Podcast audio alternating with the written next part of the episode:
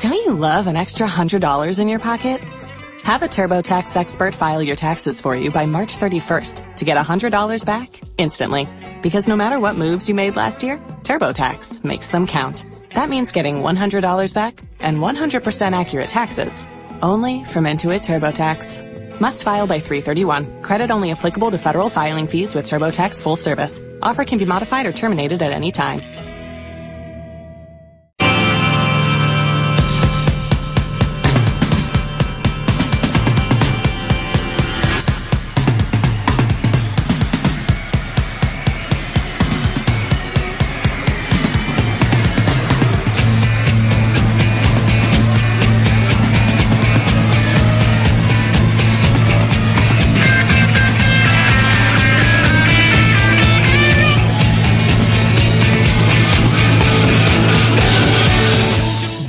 Marca Valladolid.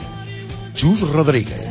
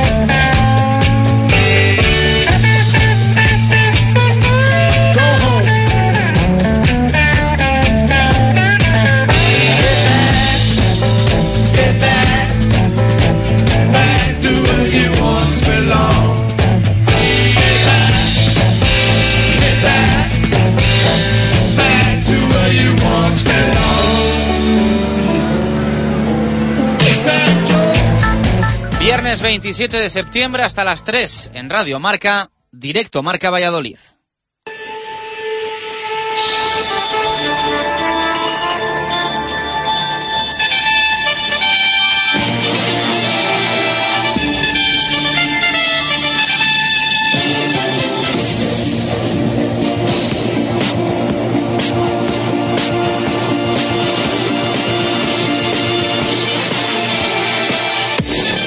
¿Qué tal? Buenas tardes. Viernes diferente. Viernes, día de partido. Hoy, a partir de las 9 de la noche, el balón rueda en Zorrilla para recibir al Málaga de Bern Schuster.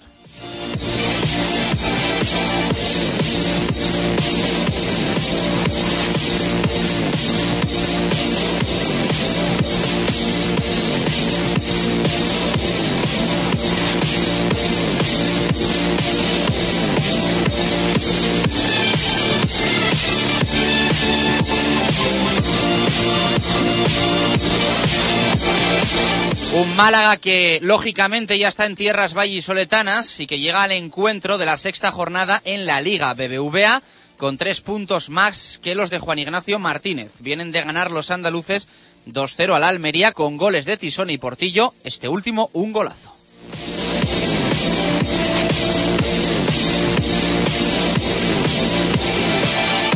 Jornada número 7, perdón. Hoy es un partido muy importante para el Real Valladolid. Cabe recordar que la próxima jornada toca visitar al Fútbol Club Barcelona en el Camp Nou y que después hay parón liguero. Dos semanas sin fútbol en la primera división y por lo tanto no es aconsejable que hoy a las 11 de la noche el Pucela siga teniendo cinco puntos en su casillero. Ojalá se alcancen los ocho, aunque está claro que fácil no será.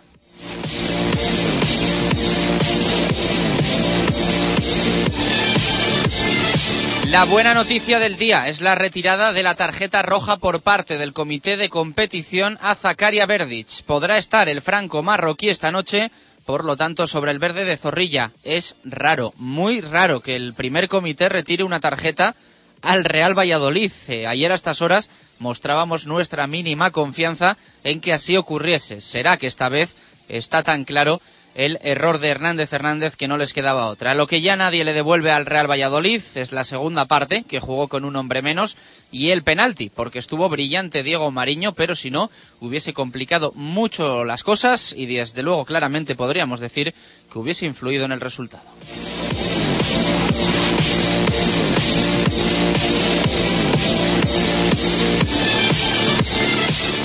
La lista de convocados la conocemos desde hace tan solo unos minutos. No están, lógicamente, ni Álvaro Rubio, ni Víctor Pérez, ni Óscar González, ni tampoco Daniel Larson. Sí está Patrick Ebert, que veremos si está en plenitud de condiciones de ser titular. Hay que recordar que ayer no se ejercitó con el resto de sus compañeros. Juan Ignacio, en rueda de prensa, habló de cambios, pero no muchos. Por lo tanto, nos hace pensar que el único pueda ser en el once titular la presencia de Marc Valiente en el centro de la defensa y pendientes de ese arriba repiten Humberto Osorio y Javi Guerra. La lista con 18 jugadores, los 18 que están disponibles del primer equipo.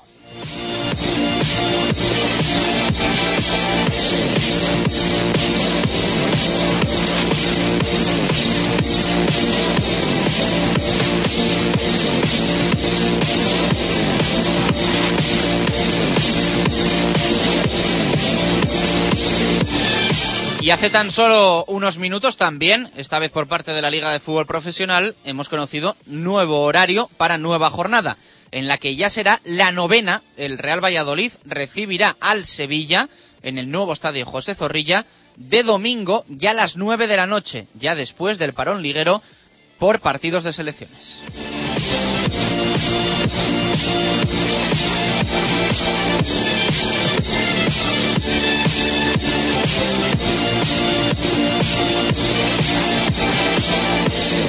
Pero este fin de semana no solo hay fútbol, también balonmano y también en casa. Mañana el 4 Rayas Balonmano Valladolid de Nacho González recibe a Helvetia Anaitasuna en Huerta del Rey con el objetivo de conseguir en tres partidos dos victorias. De momento suma una frente a Puente Genil y una derrota, la de hace siete días en Granollers. El aula cultural de balonmano femenino juega mañana en Canarias.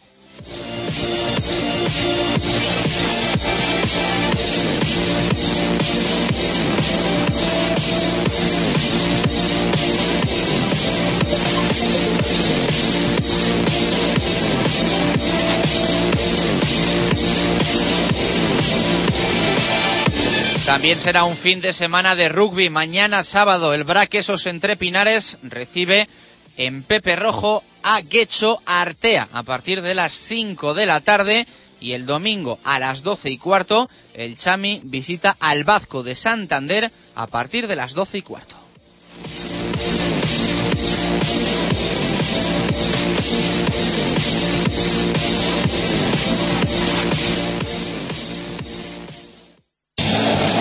Justo Muñoz ya están listas las equipaciones para la nueva temporada 2013-2014. Viste como el Real Valladolid y el Balonmano Valladolid. Camiseta y pantalón Hummel 16 euros y chándal completo 25 euros. Equipos de fútbol, fútbol sala y balonmano. La temporada arranca con vuestras equipaciones en Justo Muñoz, Teresa Gil, Mantería, Paseo Zorrilla y Río Shopping.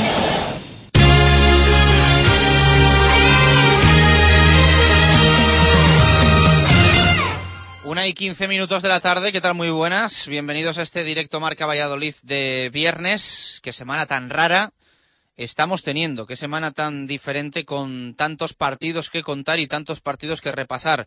Eh, hay tiempo para poco, porque el pasado lunes hablábamos del partido del sábado frente al Atlético de Madrid, así arrancaba nuestra semana en directo Marca Valladolid. El martes ya estábamos haciendo la previa de lo que se iba a jugar a las 8 de la tarde frente al Levante, partido que en el Ciudad de Valencia acabó 1-1, y ayer ya estábamos pensando en lo de hoy, viernes 9 de la noche y en Zorrilla frente al Málaga. Partido muy importante el que tiene el Real Valladolid de Juan Ignacio Martínez frente al equipo de Bern Schuster. Cinco puntos el Real Valladolid y ocho el Málaga.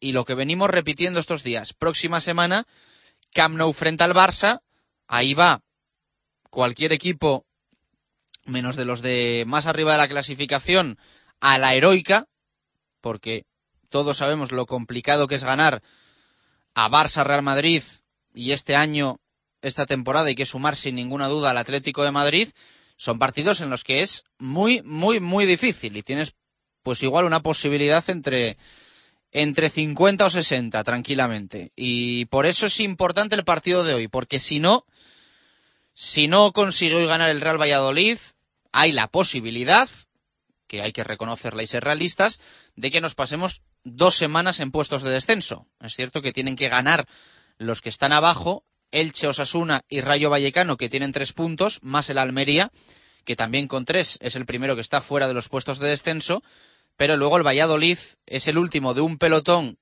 que comanda el Betis con cinco puntos. Betis, Sevilla, Granada y Pucela.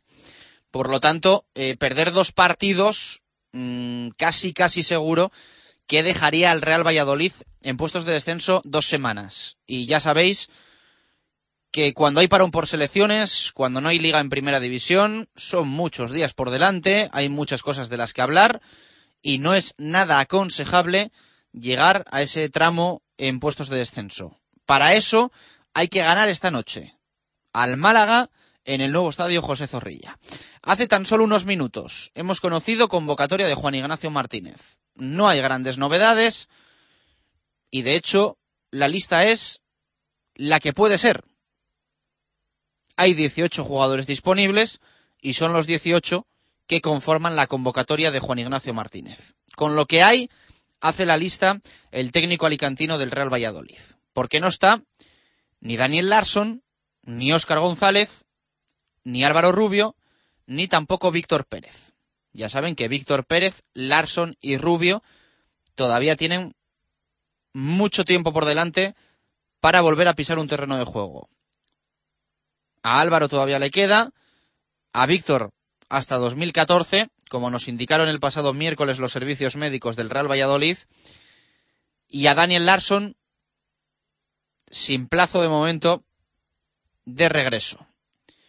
Por lo tanto, es Óscar el único que está en un proceso ya claro de recuperación y que podría volver para el partido del próximo fin de semana frente al Barça, pero eh, que no va a estar esta noche en la lista de convocados, aunque hubiese sido su deseo. Y quizá teniendo en cuenta el partido que es el de la siguiente semana, no se da ningún partido por perdido, pero hay realismo siempre, es posible que Oscar aguante su reaparición hasta el siguiente partido, que va a ser frente al Sevilla en casa y para el que hoy hemos conocido horario. Va a ser domingo 20 de octubre a las 9 de la noche en Zorrilla. Domingo 20 de octubre a las 9 de la noche en Zorrilla, Real Valladolid, Sevilla Fútbol Club. La lista de 18 jugadores con Jaime Jiménez, Diego Mariño, Tony Rucabina, Alcatraz, Jesús Rueda, Heinz, Marc Valiente, Zacaria Verdich, Carlos Peña, Luis Sastre, Javi Baraja, Fausto Rossi, Patrick Ebert, Juliano Mar Ramos, Valdet Ramá, Humberto Osorio, Javi Guerra y Manucho González. Esos son los 18 convocados de Juan Ignacio Martínez para el partido de esta noche. Citación que hemos conocido hace tan solo 13 minutos.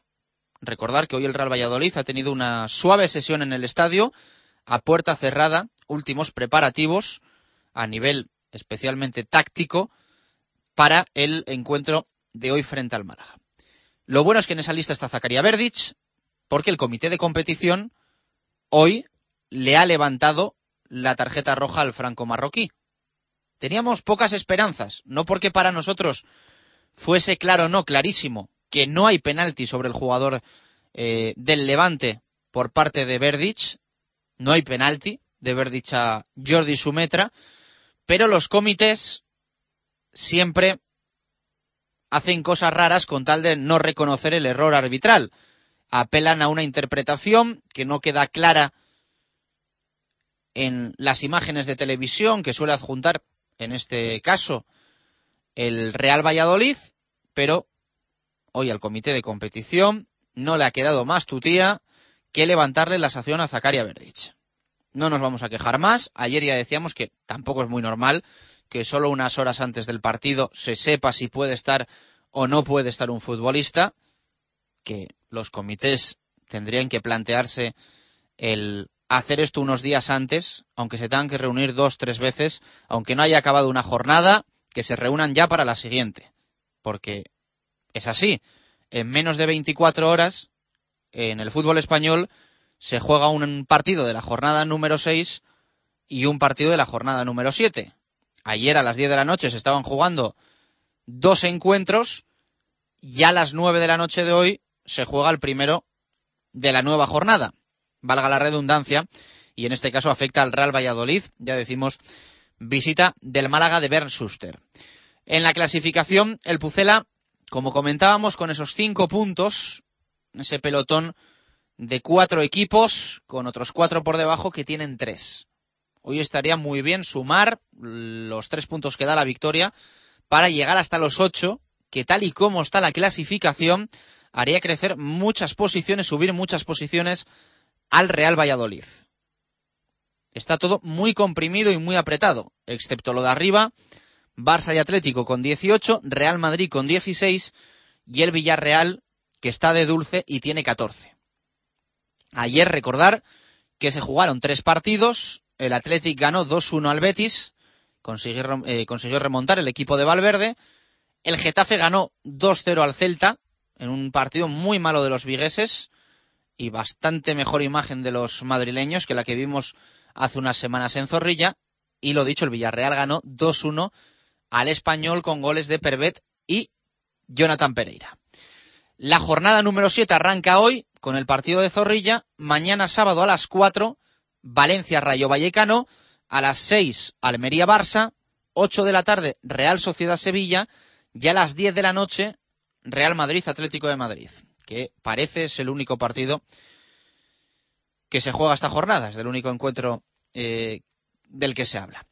Y el domingo a las 12, Osasuna Levante, 5 de la tarde, Celta Elche, 7 de la tarde, Español Getafe, 9 de la noche, Betis Villarreal, y a las 10 del lunes va a cerrar esta jornada el Granada Athletic Club de Bilbao. Estos son todos los partidos de la jornada número 7, que la abre hoy el Real Valladolid en Zorrilla y frente al Málaga. Esto decía ayer Juan Ignacio Martínez sobre el partido de esta noche. Un partido también trepidante, con muchísimo esfuerzo, eh, que la afición que nunca pido tiene que ayudarnos muchísimo, por eso que estamos comentando, de los jugadores. Y luego el Málaga, ¿no? que es un equipo que, que es verdad que respecto al año pasado se han marchado futbolistas y parece que se ha debilitado, pero ahí están sus resultados. ¿no? Perdió con el Barça como perdió de, de, un resultado muy ajustado y junto con el Valencia los partidos y ahora lleva cuatro partidos, solamente ha encajado dos goles, lleva la portería cero, mete muchos goles, tiene Hemos tenido la suerte de verlo in situ, el cuerpo técnico ha ido a Málaga a verles y, y sabemos que va a ser un partido muy, muy difícil. Un Juan Ignacio Martínez que decía eso sobre el Málaga y hablaba más ayer mucho sobre el rival. También comentó esto. Bueno, pero el Málaga es un equipo que, que alterna muy bien el aspecto defensivo. Difícil también. Ellos, su, tras, sus transiciones es una, un arma letal y luego tiene jugadores en el aspecto defensivo contundentes. Ellos a, en ese aspecto también parece que se les ha marchado a lo mejor jugadores como de Micheli se les marchó, pero los, los fichajes de, de, esa temporada son, son buenos jugadores. Las palabras de Juan Ignacio hablando sobre el Málaga, el rival esta noche en Zorrilla. También decía esto sobre los entrenamientos de esta semana en la que daba la sensación el equipo buscaba más verticalidad que en otras semanas de trabajo. No puede ser de otra manera. El fútbol moderno tienes que tener profundidad, tienes que ser vertical. Y luego, bueno, nosotros en dos días, prácticamente después de un partido, los jugadores tienen que coger sensaciones. Hemos preferido meter variantes a través de, un poco más analítico que a través de, de contacto, de, de, esa previa que hacemos muchas veces de juegos reducidos y intentar evitar sobre todo los choques. Ahora mismo ejercita la ejercita, ¿eh? déjame como estoy, ¿no? intentar no tener ningún contratiempo, como decía antes el compañero. Las palabras de Juan Ignacio, que se quede como está. Eh, hombre, si recupera alguno, la verdad es que bastante mejor, porque las ausencias, las ausencias son muchas, no, muchísimas, las que tiene el Real Valladolid para esta noche y también para los próximos partidos, desgraciadamente. ¿Puede haber cambios en el once titular? Esto dice Juan Ignacio. Bueno, tenemos la, si tenemos la baja de, de SAR, evidentemente tendremos eso. Y luego, pues bueno, va en función un poquito de los jugadores que estaba comentándote. Hay jugadores que, como pasó el otro día con, con el tema de Fausto y entró Javi, que por cierto lo hizo muy bien también. Y ahora tenemos la variante de, de los jugadores que están un poquito cargaetes. Pues bueno, en la mañana mañana por la mañana, según vea yo cómo le miro la cara y lo que me transmitan, pues ahí un poquito si, si tenemos que meter a un jugador. Va, va, va, va, a cambiar poco de, respecto a lo que jugamos en Valencia el otro día el martes. Bueno, pues lo tiene claro Juan Ignacio Martínez. Poco va a cambiar en el once titular. Es muy posible, es muy posible que la entrada de Marc Valiente y lo que esto supone sea el único cambio en el Real Valladolid. Centro de la defensa con Marc y con Jesús Rueda.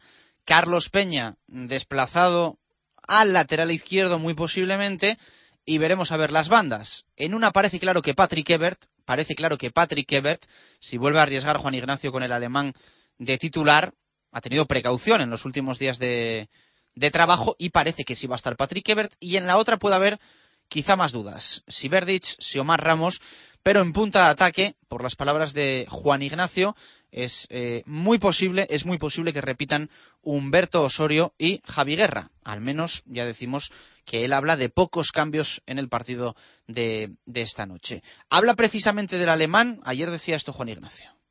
decir, entrena, pero entrena con sin, sin, agresividad en los impactos con el suelo y demás, ¿no? Es decir, debemos reconocer que hizo también un esfuerzo tremendo. El otro día la, el, el, cambio podía haber yo modificado, en vez de haber sacado Manucha, haber sacado otro jugador y haberlo dejado él un poquito más, más arriba para dosificarle y sin embargo él en banda sufrió también, con un jugador menos el, en los regresos de, de, las subidas del lateral de Levante, él hizo un trabajo y aparte en el aspecto defensivo. Bueno, pues bueno, venía de una lesión que ya sabéis vosotros, él viene de jugar también tres días dos partidos y todo lo que intentamos sobre todo es llevarlo tanto a él como a otros jugadores, ¿no? Él, lo que pasa es que le han hecho pues, bueno, sesiones de, de crioterapia y todo a nivel de, del estado médico. ¿no? Bueno, pues lo tiene claro Juan Ignacio Martínez, eso decía sobre Patrick Ebert. Y esto sobre esa opción de volver a jugar con dos delanteros. Si le gustó o no le gustó la pareja Humberto Osorio-Javi Guerra en el Ciudad de Valencia. Estuvieron bien. Luego ya cuando nos quedamos con uno menos, mira que les, les comenté en el descanso que necesitaba mucho trabajo y tuvimos que modificarlo porque al final nos quedamos con poco medio campo.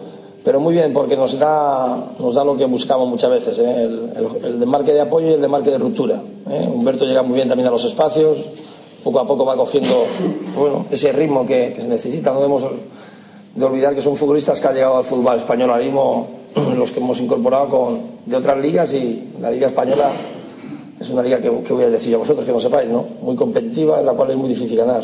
Las palabras de Juan Ignacio Martínez ayer en la rueda de prensa, hoy partido a las 9 de la noche frente al Málaga y en el nuevo estadio José Zorrilla. Va a ser un fin de semana en el que no solo vamos a tener fútbol, es cierto que ese fin de semana para nosotros arranca hoy, aunque sea viernes, con el partido del Pucela, pero mañana vamos a tener rugby y balonmano, los dos además en casa.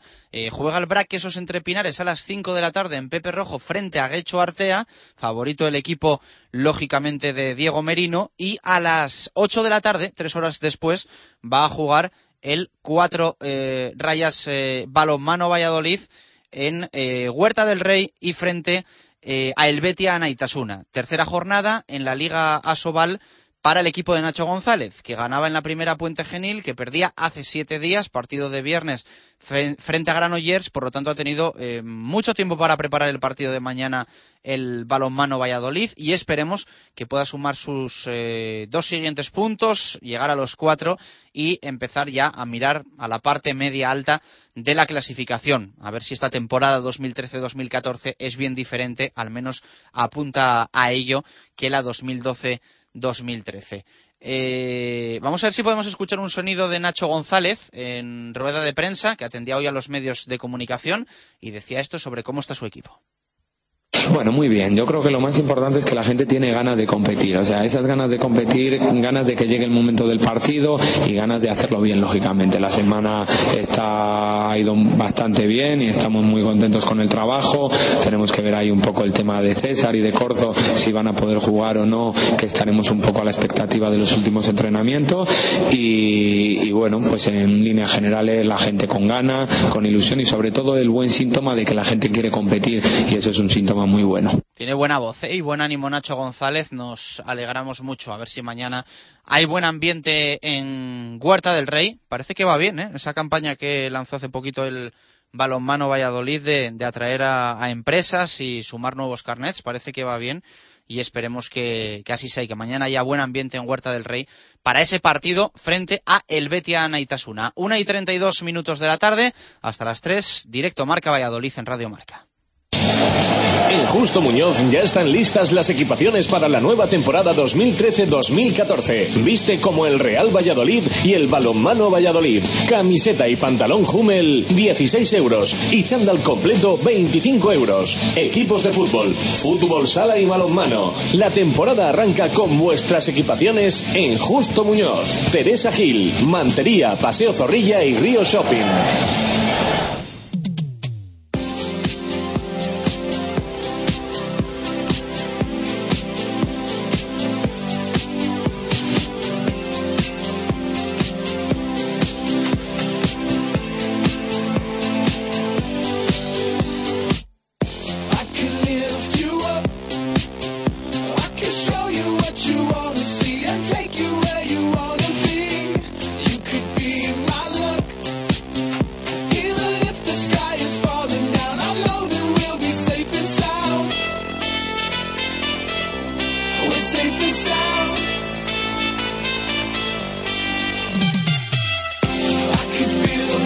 Bonito esto de tener un viernes con fútbol compartido en el nuevo estadio José Zorrilla. Se acaba la semana y no hay que esperar ni al sábado ni al domingo. No es que nos apasione el fútbol de viernes, no es que nos apasione, pero el fin de semana arranca fuerte. El fin de semana arranca fuerte y parece que tenemos, aunque haya que currar, aunque haya que currar, esos tres días de, de deporte, con el viernes, con el sábado y también con, con el domingo. Eh, si nos ponen los partidos sábado y domingo, mejor que viernes, ¿eh? de todas formas, pero ya digo que hace la semana un poco más especial, aunque en este caso también a nivel deportivo sea un poco puñeta, porque lo de jugar tres partidos en siete días no es lo más aconsejable. Como venimos diciendo todos estos días, hubo una derrota, un empate, toca victoria en esos tres partidos en una semana para el Pucela. Vamos con el repaso de los titulares en la prensa deportiva en fútbol en el mundo.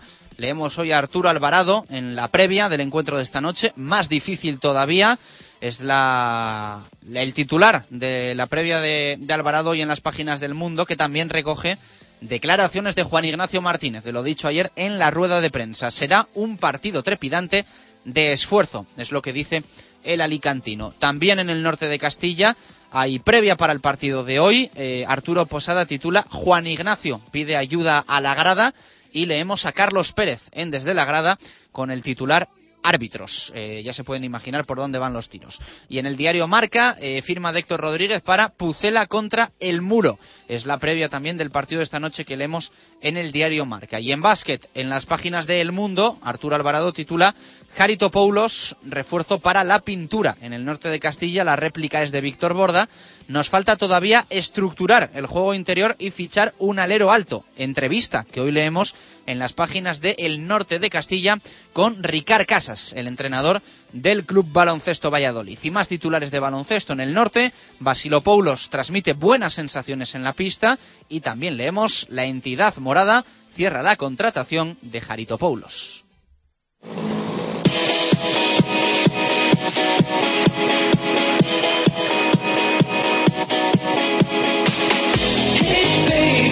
I'll I make a few stops and pull.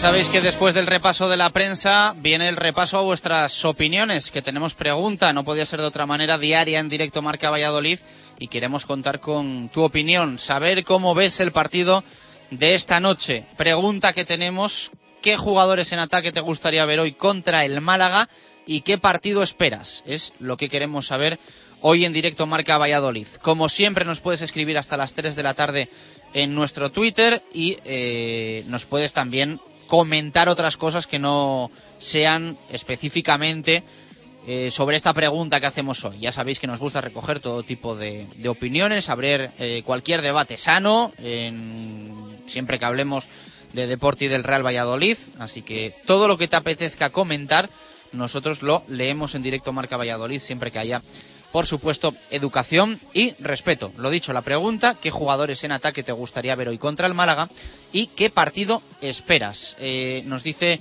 Alberto Solís, eh, tengo clavada en la retina la primera parte de Valencia y me preocupa que el equipo se haya atascado de esa forma tan exagerada. Alex Cortijo, partido sufrido en ataque mientras eh, se dejen los cataplines, me da igual. Omar y Ebert dieron auténtica grima el martes. Bueno, crítico Alex eh, Cortijo. Eh, Leandro Alba, mm, Osorio Guerra, Rossi en media punta, Ebert y eh, Verdic en bandas, en un 4-4-2. Y dice igualdad y contragolpes de ambos, es lo que espera Leandro. Eduardo Sánchez también nos escribe y nos dice Osorio y Manucho.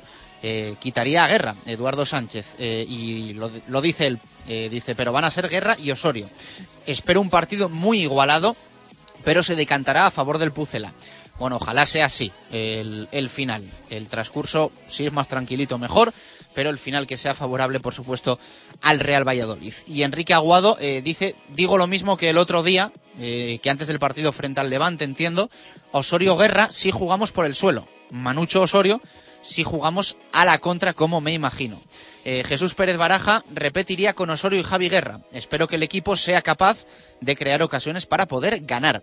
Diego Gómez también opina y dice Ebert, Guerra, Osorio por la izquierda y Rossi de media punta. Eh, propone Diego una auténtica revolución en el Real Valladolid con muchos cambios con respecto a lo visto frente al Levante. No lo ha indicado así Juan Ignacio Martínez, así que parece difícil, pero es lo que le gustaría ver a Diego Gómez. Opinión también de Manín Sanzo que recogemos, dice Guerra, Osorio y Ebert. Tenemos que ganar sí o sí porque posiblemente el sábado que viene no puntuemos y los ocho puntos muy ricos. Estoy muy de acuerdo con Manín en que es un partido que hay que ganar porque la semana que viene va a ser muy muy complicado. Carlitos también nos escribe y nos dice Ebert, Valdet Rama, Osorio y Manucho. Así que también prescindiría Carlitos de Javi Guerra en ataque y de Omar Ramos. En este caso, las bandas para Ebert y para Rama. Sergio Pérez nos dice Ebert, Osorio, Rama y Guerra. Así que también incluye al Álvaro Kosovar, pero en este caso no a Manucho. Y deja a Guerra en la punta de ataque. Y leemos otras dos. Fernando nos dice Humberto Osorio y Javi Guerra. Va a ser un partido en que como no nos salgan las cosas, nos podemos poner nerviosos. Y la última de Casper que dice Ebert, Ramá, Osorio, Guerra. Eh, mucha gente, eh, apuesta estamos leyendo por el futbolista albano Kosovar por Va- Valderrama. Y dice Casper, el Real Valladolid debe jugar con la idea de generar ocasiones. Debemos atacar más. Bueno, nos quedamos en José Manuel, luego leemos la, la suya en el tiempo para el fútbol y algunas más que nos vayan llegando. 20 minutos para llegar a las 2 en punto de la tarde.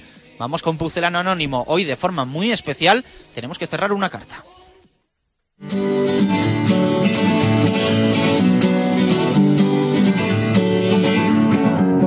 Feeling my way through the darkness, guided by a beating heart. I can't tell where the journey will end, but I know where to start. They tell me I'm too young to understand. They say I'm caught up in a dream. Well, life will pass me by if I don't open up my eyes. So that's fine by me. So wake me up when it's all over. When I'm wiser and I'm older. All this time I was finding myself and I didn't know I was lost. So wake me up when it's all over. When I'm Vamos con Pucelano Anónimo, lo dicho. Eh, hoy cerramos carta, es la tercera en esta temporada 2013-2014 de Pucelano Anónimo. Ya sabéis que este año lo hacemos por bloques, que tenéis toda la información en el blog de Ángel Velasco, que basta con que en Google pongáis Pucelano Anónimo. Os sale ya absolutamente todo y tenéis toda la información del concurso con clasificaciones y demás. Estáis a tiempo, ¿eh? todavía de sumaros y de, y de alcanzar a los que están en la parte alta de la clasificación. Esta semana tenemos gran novedad. Y es que tenemos que adivinar, o tenéis que adivinar, un gol que haya marcado en su historia el Real Valladolid. Imaginaros la de goles que ha habido. Pues estamos buscando uno. La respuesta tenéis que darla con autor del gol, eh, escenario del gol, fecha del gol. Es decir, identificar bien de qué gol estamos hablando. Y la tenéis que enviar a pucelanoanónimo.rm.gmail.com. Hoy vamos a dar ganador de dos entradas para ir esta misma noche al partido de Zorrilla frente al Málaga. Así que si te apetece ir y sabes de qué gol estamos hablando, envías la respuesta a pucelanoanónimo.rm.gmail.com y entre todos los acertantes vamos a regalar dos entradas. Atentos, porque hoy tenemos novedad importante. Vamos a leer las cuatro pistas. Ya sabéis que algunas se refieren al jugador del que hablamos, otras se refieren al equipo contra el que el Real Valladolid marcó ese gol que buscamos. Y por ejemplo, la pista de ayer jueves se refería a la temporada en la que se marcó ese gol. Hoy vamos a tener la narración del gol. Vamos a tener la narración original de ese gol en Radio Marca. Así que vamos a escuchar las cuatro pistas y la narración del gol que lo pone ya muy fácil para sumar dos puntos y acertar la respuesta. Pucelano anónimo rm.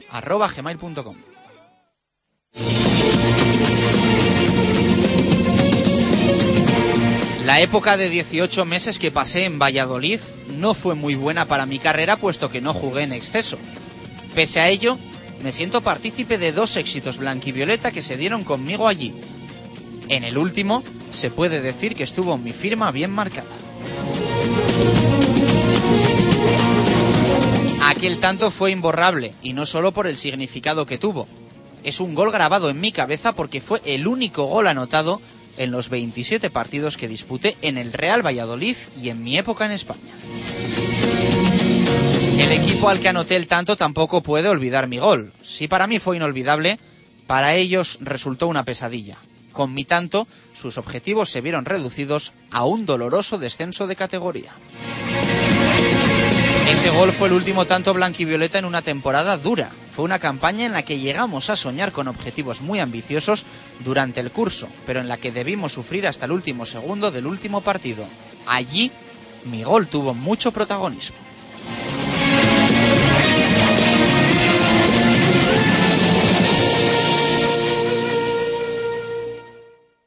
Estamos viendo la repetición, yo no veo nada ¡Ojo! Pulido en ese área. ¡Ojo Sevilla! ¡Gol, gol, gol, gol, gol, gol, gol, gol, gol, gol,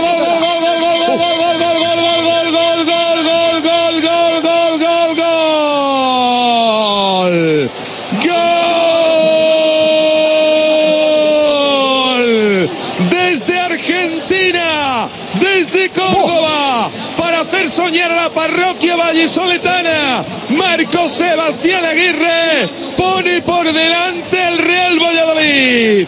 El disparo latigazo bajo con la zurda. Se pone por delante el conjunto de Pucela. Nervios en Heliópolis. Betis 0. Valladolid 1. Sigue el Sporting en segunda. Radio Marca Valladolid, 101.5 FM. La primera y auténtica sidrería vasca de Valladolid es El Lagar de Venancio. Comidas, cenas y cualquier celebración con menús a medida y por supuesto el menú sidrería. Tortilla de bacalao, bacalao, chuletón de buey, postre y toda la sidra que te apetezca beber. Además, exquisito pulpo a la parrilla y especialidad en almejas y pescados frescos. El Lagar de Venancio, en la calle Traductores junto a Michelin, 983 33 43 44. Convocatoria de Nissan e Motor para los partidos de esta temporada en la avenida de Gijón. Para la portería, el Nissan Juke. En la defensa, el Nissan Qashqai. Centro del campo para el Murano y en la delantera, el Nissan Micra. Nissan e Motor, patrocinador de los dos mejores equipos del mundo, la selección española y el Real Valladolid. Directo Marca Valladolid. Chus Rodríguez. Yeah, now they can't tell me nothing. We give that to the people, spread it across the country. Labels out. Partiendo de la base, Javi Pardo. We give it to the people, spread it across the country. Here we go back, this is the moment, tonight is the night. We'll fight till it's over, so we put our hands up like the ceiling can't hold us. Like the ceiling can't hold us. Here we go back, this is Cerquita ya de la 1 y 47 minutos de la tarde, saludo a nuestro profe Javi Pardo. Javi, ¿qué tal? Muy buenas, ¿cómo estamos? Hola, ¿qué tal, Chus? Muy buenas. Bueno, no sé yo si a ti te gusta esto de que el Real Valladolid juegue el viernes, porque me da a mí que quizás sí, ¿no? Te libera luego mucho el sábado y el domingo para poder ver más fútbol. Sí, bueno, es eh, desde luego eh, la parte positiva, ¿no? De que el Pucel al final no juegue durante los días de fin de semana. También pasa cuando juega lunes, que desde luego pues puedes ver eh, otras cosas durante el fin de semana. Aunque es verdad que, que en primera suele coincidir menos y más con estos horarios de 10, 9 de la noche. La verdad que, que eso suele ser raro, pero bueno, la verdad que, que no es un horario que, que me disguste demasiado. Bueno, eh, ¿cómo lo ves el partido esta noche? Bueno, com- complicado, ¿no? La verdad que ellos vienen con, con en muy buena racha. Al final Balice, mm, bueno, va recuperando poco a poco a gente. Me imagino que Marc ya entrará esta noche, pero bueno, le sigue faltando eh, Álvaro Rubio, sigue faltando Oscar. Y la verdad que, que sigue siendo complicado. Bueno, sí, yo creo que, que bueno, que podemos, yo creo que, que el Balice en el partido esta noche puede empezar a ir eh, a más. Yo creo que la segunda parte del otro día tiene que ser también un punto de inflexión en la que se defendió muy bien y desde luego Galizo y frente al Málaga tiene que defender muy bien para, para rascar algo porque el, Málaga es bastante mejor equipo que, que el Levante. Bueno, vamos a lo nuestro, ¿no? Eh, repasamos la tercera división para empezar, grupo 8, donde están los dos vallisoletanos. Uno juega mañana sábado y el otro el domingo. El Pucela visita a la granja a partir de las cinco y media de la tarde, del sábado lo dicho, y el Torde recibe a la Cebrereña a las 5 de la tarde del próximo domingo. Recordar que el Pucela B, el Promesas, está líder con 12 puntos antes de que arranque esta jornada ya número 6. Sí, la granja que, viene de hacer la temporada pasada con, con una campaña histórica en la que estuvo incluso cerca de meterse en playoff y de momento yo creo que esta temporada está en una zona en la que le corresponde, la verdad, yo creo más al final por, por nivel, que es, bueno, en media tabla más o menos, eh, ahora mismo va décimo tercero y el promesa es que, bueno, yo creo que estaba un poco pendiente Javi Torres también de, de la convocatoria del primer equipo, de si podía llegar Ever y si finalmente le quitaban la roja a Verdis, porque eso hacía que, que si no tuvieran que entrar eh, jugadores del filial de la convocatoria de, de Juan Ignacio, me imagino que, que Vadillo, que es un futbolista que ya entró en el último partido en casa, y yo creo que está un poco pendiente también de eso Javi Torres y finalmente pues al final no, no ha tenido que entrar ningún canterano, por lo tanto cuenta con, con todos los jugadores eh, disponibles, lesionados eh, Guillerme que sigue lesionado, Clyde, Franno y Teto y el resto pues eh, entran prácticamente todos en, eh, en lista. Así que bueno, vamos a ver un campo siempre complicado que yo creo que, que es mejor eh, visitarlo en estas épocas de, del año porque luego cuando llega el invierno la verdad que, que en el hospital en el campo del hospital en, la granja de San Ildefonso la verdad que empieza a hacer eh, mucho frío y el campo eh, siempre es muy complicado por, por las condiciones en las que suele estar. Resto de partidos, eh, 4 de la tarde mañana Santa Marta de Tormes La Bañeza, eh, 5 de la tarde La Virgen del Camino Real Ávila, 6 de la tarde eh, Segoviana Numancia B y a las 6 también Astorga Salmantino. Eh, domingo a las... Es que iba a decir que antes he leído eh, a los compañeros de eh, la cadena SER en el Bierzo que la Real Federación Española de Fútbol se va a meter en el tema de lo del Salmantino por Sí, ha, abierto un expediente. por Chus, presiones eh, de la de la FIFA y lógicamente pues hay que estar atentos, ¿no? A nosotros nos parecería de locos, ya lo hemos dicho en más de una ocasión, que al Real Valladolid le terminase, le terminase perjudicando este tema, pero pero hay que estar atentos y bueno, la Federación se está moviendo. Sí, desde luego, bueno, la federación eh, creo que se reunió ayer y, y excepto los equipos de, Castilla y León de, de primera y segunda división, eh, el resto de, de equipos votaron a favor de abrir un expediente y de investigar el tema eh, del Salmantino frente a la Federación eh, de Castilla y León. Es verdad que, que al final la FIFA exige unas cosas, la Real Federación eh, tiene que exigírselas a la Federación de Castilla y León y luego por otra parte hay una vía judicial en el que la jueza de Salamanca ordenó al presidente de la Federación de Castilla y León inscribir a esos equipos. Claro, al final sientas un precedente y si es verdad que si inscribes al Salmantino en las categorías en las que estaban eh, la ya extinta Unión Deportiva Salamanca, al final parece que con reinventarte ¿no? y ponerte tu nombre mantienes las categorías. Sí, pero también hay que decir que hay una decisión judicial por el medio. Sí, Claro, sí, sí, por eso digo es que está la vía obligado a dar- judicial que... a dar el paso a, a la Federación de Fútbol de Castilla y León que se ha visto pues entre la espada y la pared, porque claro, entre lo que te diga una juez o lo que te diga la Federación Española de Fútbol, yo desde luego también haría caso a, a la justicia, ¿eh? lo, lo he de reconocer. Bueno, pues estaremos pendientes a ver qué pasa con este tema, pero hoy es día de partido y tampoco queremos eh, tampoco queremos que, que nos, que nos resten mucho tiempo de lo meramente deportivo. Eh, el domingo a las 5, eh, Benvibre Estructuras Tino, eh, también a las 5 Almazán Unami, Cristo Atlético Racing Lermeño, ya a las 6 de la tarde cierra esta jornada número 6 en la tercera división, grupo 8, el eh, Arandina Becerril. Nos vamos a la preferente, grupo B, donde están los vallisoletanos, un montón. Sábado a las 5 de la tarde, Zamora B, Río Seco. Misma hora, Universidad de Valladolid, Ejido. Ya a las 6 de la tarde, Betis, Villa de Simancas. El domingo a las 4 y media, Mojados Navega. Eh, a las 5 de la tarde, Béjar Navarres. Y a las 5 y media, Gimnástica Medinense, Guijuelo B.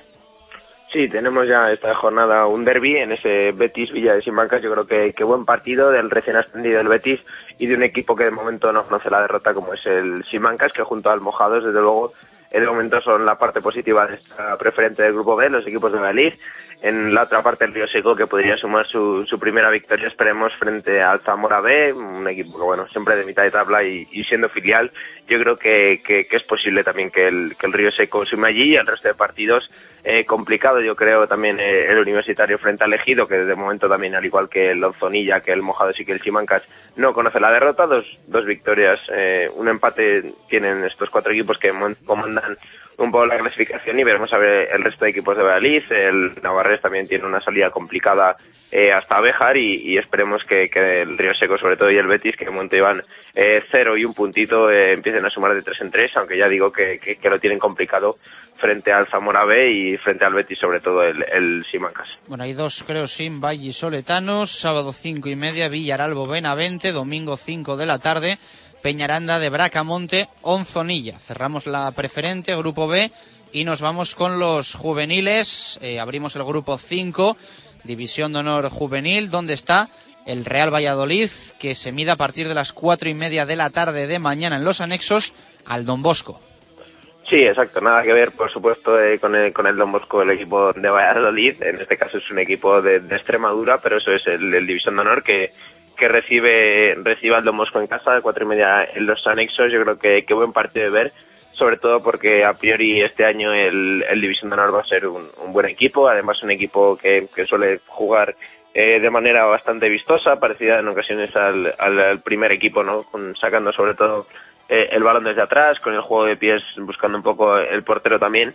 Y, y veremos a ver de momento el, el Valid, que yo creo que está teniendo resultados más o menos que pueden marcar un poco la línea que, que va a tener durante la temporada. Victoria frente al Santa Ana, empate frente al Rayo, que yo creo que es un buen empate, viendo un poco también los números que está consiguiendo el Rayo, y derrota en Valdebebas, que entraba yo creo dentro de, prácticamente todas las cábalas. Hay un Rayo Real Madrid, eh, mañana a las 6 de la tarde, del que también hay que estar pendientes un poco por la zona alta en este grupo 5 de la División de Honor. Eh, nos vamos a la Liga Nacional, aquí sí que hay más vallisoletanos. Mañana 4 de la tarde, Arces Fútbol Peña. A las 4 también, Diocesanos eh, Real Valladolid B. Y el domingo, eh, a las 12, Betis Cultural y Deportiva Leonesa. 12 y cuarto, Puente Castro Unión Deportiva Sur. Y esos son todos. Es la jornada ya número 4.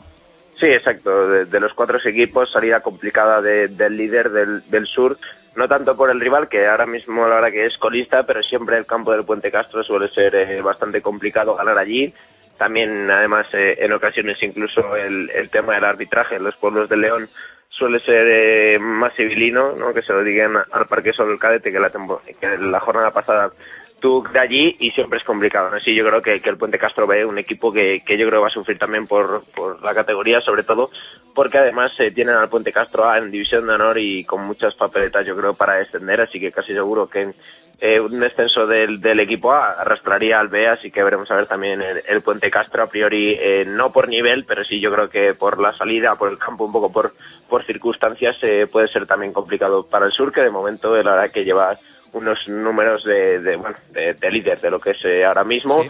Eh, el Betis, desde luego, también yo creo que, que buen partido frente a la Cultu eh, encima en Valladolid, así que también yo creo que, que interesante.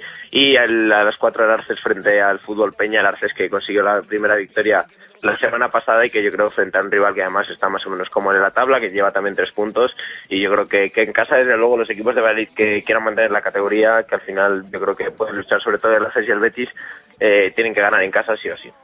Vamos con los cadetes, primera división. La estrenamos esta temporada en directo Marca Valladolid en nuestro repaso con Javi Pardo. Mañana 12 menos cuarto, Parque Sol Gimnástica Segoviana. A las 4 de la tarde, Numancia Betis. 4 también para el Salmantino Real Valladolid. Y a las 5 y media, Sur Club Internacional de la Amistad. Esos son los vallisoletanos, todos juegan el sábado.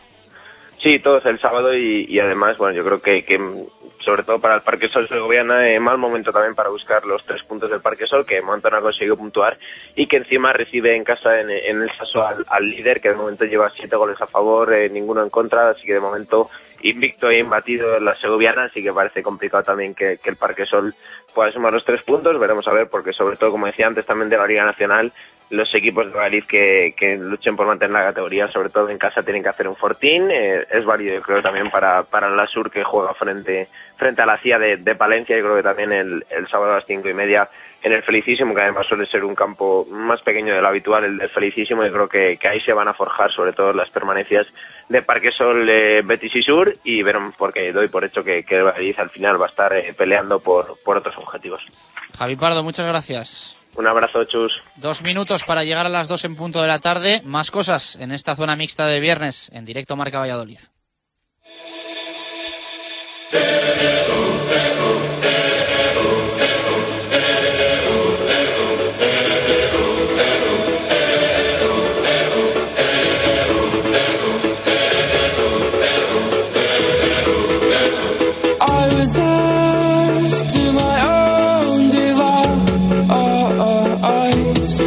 Many days fell away with nothing to show, and the walls kept tumbling down in the city. Vamos con ello. No es el fin de semana más intenso que hemos tenido. ¿eh? Mm, Descanso para BSR, descanso para, para el Coyosa.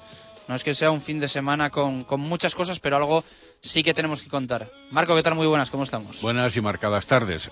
Descanso competitivo para algunos, pero Claro. ciertamente que también con actividad, ahora lo veremos. Empezamos hablando del CPLV de Ismeva, ¿no? Que, o del CPLV a secas que, que tiene que tiene cosas que disputar. Sí, van a ser prácticamente las últimas a expensas de que pueda surgir alguna prueba más, pero se cierra así el capítulo de amistosos, tanto en eh, lo que respecta al conjunto masculino, que este año va a dirigir el de Michigan Nathan Sigmund, recordémoslo, ya no se hará cargo del conjunto de varones eh, nuestro amigo Ángel Ruiz, aunque sí seguirá con el conjunto de las Panteras. Bueno, pues el conjunto masculino va a participar en el torneo Villa de Bilbao ante el segundo y el tercer clasificado la pasada temporada, que son el Rubí catalán y el España mallorquín, conocidos sin duda para no solo los aficionados eh, al hockey, sino también para los aficionados al deporte en nuestra ciudad. El cuadro local también va a participar en este cuadrangular, que es el Metropolitano de Bilbao. Eh, a modo de liguilla van a disputar todos contra todos y el Mozo Grau, es decir, el equipo vallisoletano, va a debutar mañana a las 12 ante el Rubí, a las dos y media contra el Metropolitano y a las siete y media de la tarde frente al conjunto mallorquín de España. Por su parte, las Panteras van a jugar en Madrid también el sábado disputando dos encuentros amistosos. Por la mañana a las doce y media se miden al segundo clasificado, otro viejo conocido también de los eh, practicantes y de los aficionados y seguidores del rugby, como es el Tres Cantos, y por la tarde a las cuatro y media el segundo partido de preparación en la misma jornada, esta vez ante las Rozas. Son, ya digo, eh, los últimos compromisos prácticamente del Club Patinaje en línea Valladolid Mozograu, porque el próximo fin de semana, 4 y 5 de octubre, eh, después de estos encuentros, realmente empieza la temporada. Y decíamos que en cierta medida había descanso competitivo Eso porque es. el eh, Coyosa Tenis de Mesa descansa en la liga recién comenzada en esta ocasión y por otro lado y también cerquita del comienzo de la liga y con tres semanas prácticamente de pretemporada el eh, BSR Fundación Grupo Norte se ha desplazado o se desplaza hoy a Medina de Río Seco, donde va a mantener un stage, una concentración de pretemporada, en la que, además de la convivencia, porque hay varios jugadores nuevos esta temporada, como bien se conoce, habrá también que aplicarse el cuento en la intensidad deportiva que mañana va a tener, por ejemplo, doble jornada, amén de aspectos tácticos y técnicos con proyecciones e incluso con aspectos de psicología del comportamiento. Apuntado queda. Me vas a permitir una licencia en este cierre de zona mixta. O dos. que es que quiero desear mucha suerte a los atletas del Parque Sport eh, que van a estar en el Maratón de Berlín el próximo domingo. Eh, y que son eh, Hernando, Jesús Macho, Antonio Primo, Juan Carlos Hernando, Rubén Dorado y José Ignacio Falces. Eh, nos han escrito para contarnos que van a estar en el Maratón de Berlín que si lo podíamos contar, pues nosotros lo contamos. Todos los que nos queréis escribir a radiomarcavalladolid.com contándonos vuestras aventuras por el mundo, nosotros dentro de nuestras posibilidades nos hacemos eco. Y van a estar con nosotros hoy en directo a Marca Valladolid, pero están volando ahora hacia Berlín, así que la próxima semana, si te parece, que nos cuenten cómo, cómo les ha ido. Al final, eh, en todos los maratones del mundo, me atrevo a decir, en todos hay algún vallisoletano. Pues casi, casi yo compartiría eh, tu respuesta, tu idea. Este maratón de Berlín, además, es de los más acreditados mundialmente, junto con el de Boston, el de Nueva York, el de Tokio, pero es evidente que eh, la categoría atlética de muchos, no solo maratonianos, sino de otro tipo de pruebas eh, vallisoletanos, les lleva a concurrir en muchísimas ocasiones en esas competiciones de carácter internacional que el atletismo nos brinda. Apuntado, mucha suerte para, para ellos. Si los que nos queréis escribir, nos contáis vuestras andaduras y nosotros ya decimos que si podemos nos, hace- nos hacemos eco. Dos y tres minutos, pausa en directo Marca Valladolid y nos vamos al balonmano. Mañana hay partido en Huerta del Rey. A las 8 recibe el cuatro rayas a Helvetia Naitasuna. Radio Marca Valladolid, 101.5 FM. La primera y auténtica sidrería vasca de Valladolid es El Lagar de Venancio. Comidas, cenas y cualquier celebración con menús a medida y por supuesto el menú sidrería. Tortilla de bacalao, bacalao, chuletón de buey, postre y toda la sidra que te apetezca beber. Además, exquisito pulpo a la parrilla y especialidad en almejas y pescados frescos. El Lagar de Venancio, en la calle Traductores junto a Michelin, 983 33 43 44. Convocatoria de Nissan e Motor para los partidos de esta temporada en la avenida de Gijón. Para la portería, el Nissan Juke. En la defensa, el Nissan Qashqai. Centro del campo para el Murano y en la delantera, el Nissan Micra. Nissan e Motor, patrocinador de los dos mejores equipos del mundo, la selección española y el Real Valladolid. Directo Marca Valladolid. Chus Rodríguez.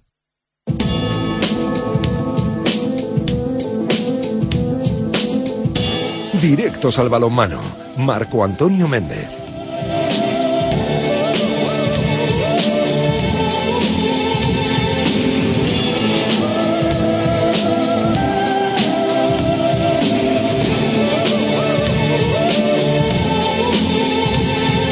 Hablamos de ese partido de mañana en Huerta del Rey. Estamos aquí Marco Antonio Méndez y servidor eh, firmando un documento importante. Eh, no es la herencia de Marco Antonio, no me la está pasando ni muchísimo menos, pero bueno, eso vendrá más adelante. Eh, tenemos que hablar de, de ese partido, Marco, mañana en Huerta a las 8 de la tarde. No sé si decir o catalogarlo de importante, pero está claro que es de esos encuentros siendo en casa que va a marcar un poco los objetivos del balonmano Valladolid, ¿no? Si estar abajo, eh, zona baja, mirando más el descenso que otra cosa, o estar en zona templada y poder tener un año mucho más ilusionante que lo que fue el anterior.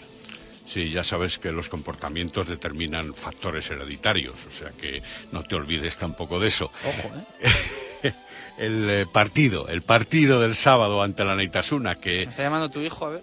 el pros, Nada, la rechazo. el Luego le- eh, propio técnico Nacho González ha calificado de muy complicado, aunque si bien eh, la ilusión que se respira en el vestuario, de la cual puedo además dar fe, aunque lo haya comunicado el propio técnico, es eh, consecuente, es importante, e incluso eh, avalada in- más por lo visto en eh, la última jornada de entrenamientos de ayer que va a tener su continuidad hoy y especialmente en eh, la jornada matinal de mañana sábado, que es habitual también realizar algún tipo de entrenamiento combinado.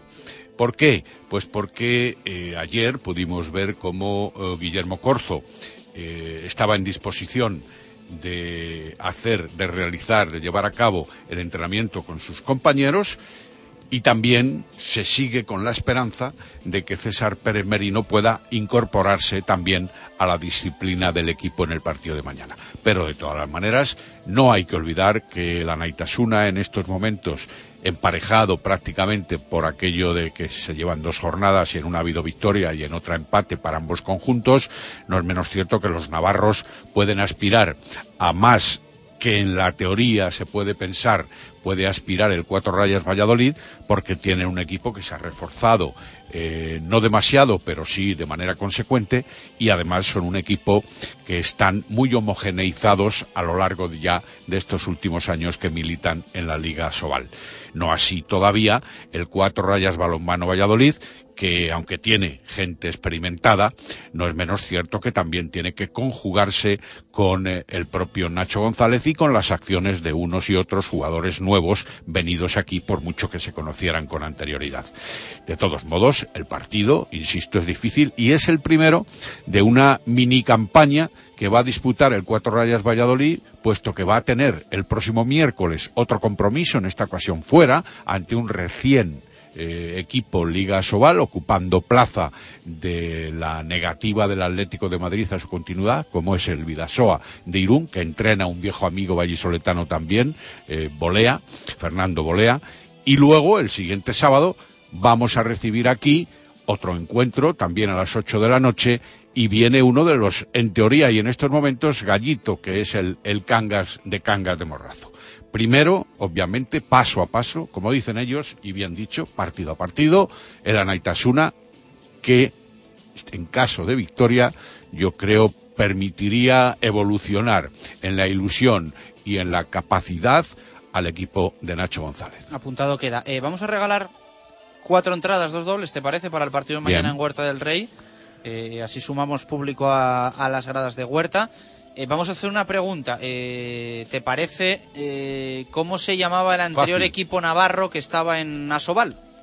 Antes del Betia Naitasuna, en Bien. las últimas temporadas. Yo creo que es facilita. Sí, ¿no? además un equipo histórico, un muy equipo histórico. muy histórico y que es una pena que, que le haya pasado lo que le ha pasado. Eh, a Radio Marca Valladolid, arroba gmail.com, eh, dos entradas dobles. Los dos primeros que nos escriban diciéndonos cómo se llamaba el anterior equipo navarro que estaba en Asobal, antes que esté el Betia Naitasuna, al que se mide mañana el balonmano Valladolid, se lleva las entradas para ese cuatro rayas el Betia Naitasuna. Vamos a escuchar a Nacho González en rueda de prensa. Esto decía sobre la situación de su equipo. Bueno, muy bien. Yo creo que lo más importante es que la gente tiene ganas de competir. O sea, esas ganas de competir, ganas de que llegue el momento del partido y ganas de hacerlo bien, lógicamente. La semana está, ha ido bastante bien y estamos muy contentos con el trabajo. Tenemos que ver ahí un poco el tema de César y de Corzo, si van a poder jugar o no, que estaremos un poco a la expectativa de los últimos entrenamientos. Y, bueno, pues en líneas generales la gente con ganas, con ilusión y sobre todo el buen síntoma de que la gente quiere competir y eso es un síntoma muy bueno. Las palabras de Nacho González que eh, considera importante contar con César Pérez y con Gorzo. Y lógicamente nosotros queremos tener a todo el mundo, además con la baja de Cacheda, pues otra baja más o las dos bajas encima de jugadores importantes, pues siempre te hacen mucho daño. Pero bueno, el otro día en Anaitasuna, este, en Granollers, la gente, los que llegábamos y Roberto Pérez o la gente que tenemos entrenando por detrás lo está haciendo bien y bueno, eso es algo positivo, tener un abanico amplio de posibilidades, pero bueno, pues lógicamente Corzo pues es un jugador que es muy importante para nosotros y César ha hecho un buen primer partido, hizo un buen primer partido, venía entrenando bastante bien y nos abre más posibilidades para que Alberto pueda jugar de extremo, de avanzado, de dos y usarlo un poquito menos de central. Pero el otro día hizo un buen partido de central en Granollers, el poco a poco hasta que coja el sistema, todavía no veremos su mejor versión de Alberto en el centro, pero va cogiéndolo bien, es un jugador muy inteligente y es un jugador que sabíamos que nos iba a ayudar mucho y nos está ayudando mucho. Bueno, para que nadie nos escriba ya que, no que no gaste el tiempo, que no ya tenemos eh, dos respuestas correctas, han llegado muchas más. Pero las dos primeras que nos aparecen, esto ya sabéis que entra por hora, eh, Alexandra Sánchez Galván y Sergio Marín. Luego nos ponemos en contacto con ellos. Eh, escuchamos más de Nacho González. Quiere potenciar la defensa. Y hay que potenciar nuestros puntos fuertes. Nuestro punto fuerte, yo creo que con mucha diferencia es la defensa y yo creo que eso es lo que mejor tenemos que hacer y hay que intentar mantener un nivel alto defensivo durante todo el partido, no tener altibajo, un poco al estilo de la primera jornada que estuvimos muy bien, muy necesitados también de la portería. Al final si la defensa está bien y la portería ayuda, pues la gente le cuesta mucho meternos gol y desde luego es un punto fuerte nuestro que tenemos que mantenerle. Eso decía de su equipo Nacho González, también opinaba sobre el Betia Naitasuna y sobre Capón, al que bien conoce. El bloque es el punto fuerte de Anaitasuna, entonces ellos tienen muchos jugadores, entonces eh, cuando uno no está bien sacan a otro, entonces al final yo creo que es mantener el nivel defensivo. Si conseguimos mantener el nivel defensivo a todos los niveles eh, será importante. Quizá ellos eh, lo que más notan estar bien o mal para estar en el partido es tener a su central, a Rubén Montalve y a, y a Ricard Reitz, el pivote. Yo creo que su conexión esa es quizá lo que más diferencian de que ellos hagan un buen partido o un mal partido. Si conseguimos frenar esa, esa conexión, yo creo que tendremos mucho hecho. Y luego, pues bueno, pues Alex, Alex Sánchez Campón, pues yo creo que es un gran portero. Yo compartí vestuario con él en categorías inferiores aquí en el balonmano Valladolid. Y bueno, es un portero que poco a poco cada vez va más. Yo creo que ya es uno de los eh, porteros de Asobal que cada vez más irá yendo hacia arriba. Y bueno, pues eh, un partido sobre todo yo creo que para él muy especial. Bueno, para Isma o para mí que estuvimos con él, pues también especial. Siempre que compites contra un ex compañero, es un partido bonito. Y bueno, pues eh, esperemos que no haga tampoco su mejor partido contra nosotros. Y le deseo pues muchísima suerte en el futuro. Eso, mucha suerte a partir de mañana a las 10 de la noche. Y esto dice Nacho sobre la afición, la importancia que le da a la afición mañana en Huerta.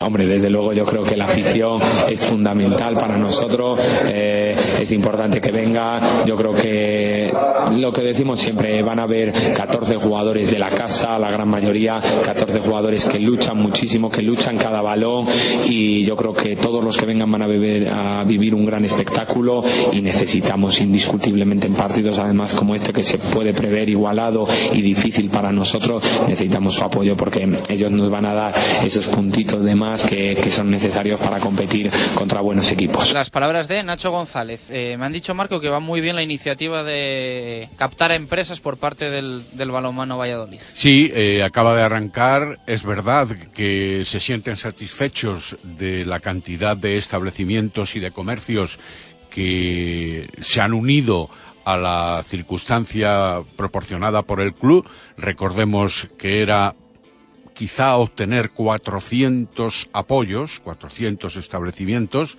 a un precio de 450 euros eh, podían tener, exhibir y lucir en su comercio, en su establecimiento, una camiseta enmarcada, una camiseta del equipo enmarcada con las firmas de todos los jugadores, enmarcada y con fondo en negro, que parece más señorial y destaca mucho más el amarillo sobre ese otro color exterior, además de dos pases, de dos abonos permanentes para toda la temporada.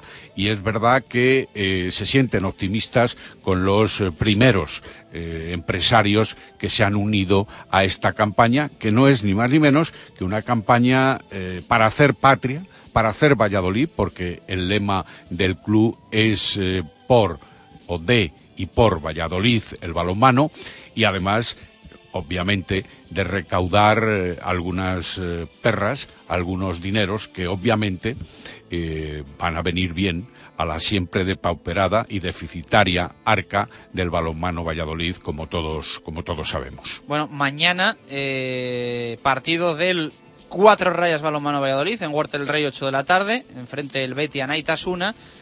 Y también mañana partido del Aula Cultural, máxima categoría del balonmano femenino, en Tierras Canarias. En Tierras Canarias, efectivamente, a las seis y media de la tarde en el insular Antonio Moreno de Gran Canaria, partido ante un equipo importante de la Liga de la División de Honor Femenina. Es uno de los más potentes y además una alternativa firme para luchar contra el invencible de los últimos años como es el Vera Vera. Eh, veteranos o veteranas en este caso en División de Honor, las del eh, Rocasa Gran Canaria, puesto que desde el año que lograron el ascenso en 1987, nada menos, siempre se han mantenido en primera línea de la competición femenina. Este año además han fichado a una guardameta, una portera de la selección española, de las más contrastadas en el balonmano femenino español, como es, y creo recordar que tú decías que te gustaba bastante, Silvia Navarro, y que verdaderamente ha venido a reforzar un equipo que ya en años anteriores eh, yo he visto siempre con eh, una gran seguridad.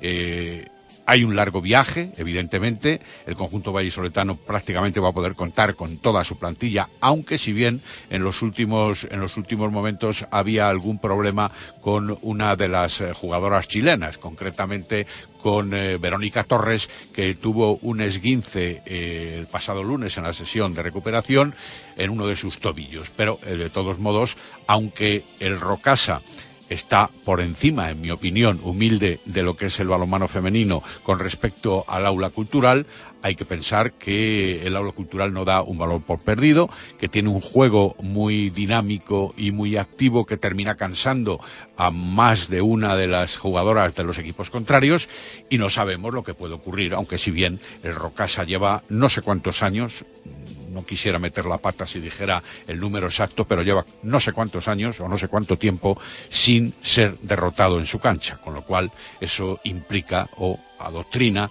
una mayor dificultad para esta circunstancia. Vamos a escuchar un sonido del entrenador del aula. Miguel Ángel Peñas decía esto sobre el partido. Sí, es un partido muy complicado. Canarias, en Canarias no gana nadie. Ni el Veravera, ni gana ni Chaco en su tiempo, ni nada, y no gana prácticamente nadie. Es así muy difícil, pero vamos a hacer el mejor partido posible. Si alguna, tenemos alguna opción, pues bueno, lo intentaremos. Bueno, pues tiene toda la razón. Eh, hacerlo lo mejor que se pueda y si hay campanada, pues mejor que mejor. Exacto, exacto. Dicho queda, eh, ¿algo más que quieras apuntar? Eh, apuntar eh, la participación de los equipos vallisoletanos en la primera división estatal. Concretamente, el Arroyo recibe al Covadonga, algo te toca de cerca, en el Polideportivo de la Flecha el domingo a las doce y media. El Vivero Serol, filial del Cuatro Rayas Balonmano Valladolid, se marcha a Salamanca y jugará a las siete y media de mañana sábado. Por su parte, el Delicias visitará la cancha de la Universidad de León a las 12 de la mañana del domingo y largo viaje también a Canarias tiene el Universidad de Valladolid. Todos estos equipos vallisoletanos que menciono y el del balonmano Nava filial van a tener nada menos que tres desplazamientos hasta las Islas Afortunadas, hasta las Islas Canarias y esperemos que allí también obtengan algún dato positivo. Decía, y termino, el Universidad de Valladolid juega a las 7 de la tarde de mañana ante el Tenerife en La Laguna. Van acaban de comenzar la competición, así que ahí están en la mitad de la tabla prácticamente todos, salvo el Vivero Serol, que tiene uno de los equipos más fuertes. Buena época para irse a Tenerife ahí a, a Ah, pasar un fin de semana. También para ir a Covadonga, creí que ibas a decir. No, creo que creo que el Covadonga es de Oviedo. Creo, ¿eh? Creo, creo que es de Oviedo. Bien, bien, si yo no digo que no sea de Asturias. No, que también es buena época para Claro, ir a Oviedo. claro, Siempre claro, es buena época para ir a Asturias. 2 y 19, nos vamos al básquet.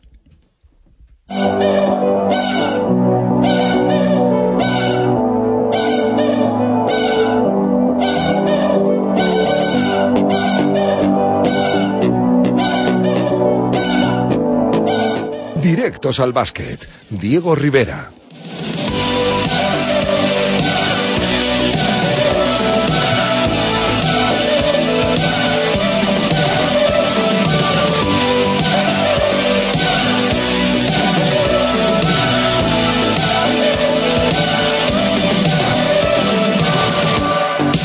Minutos pasan de las 2 de la tarde. Queremos pulsar F5 en la actualidad del Club Baloncesto Valladolid, que vaya entrenando ¿eh? con bastantes jugadores, que ya va tomando forma y que eh, empiece también a planificar próximos partidos amistosos. Diego Rivera, ¿qué tal? Muy buenas, ¿cómo estamos? Hola, ¿qué tal? Buenas tardes. ¿Cuál podríamos decir que es la última hora del equipo de Ricard Casas?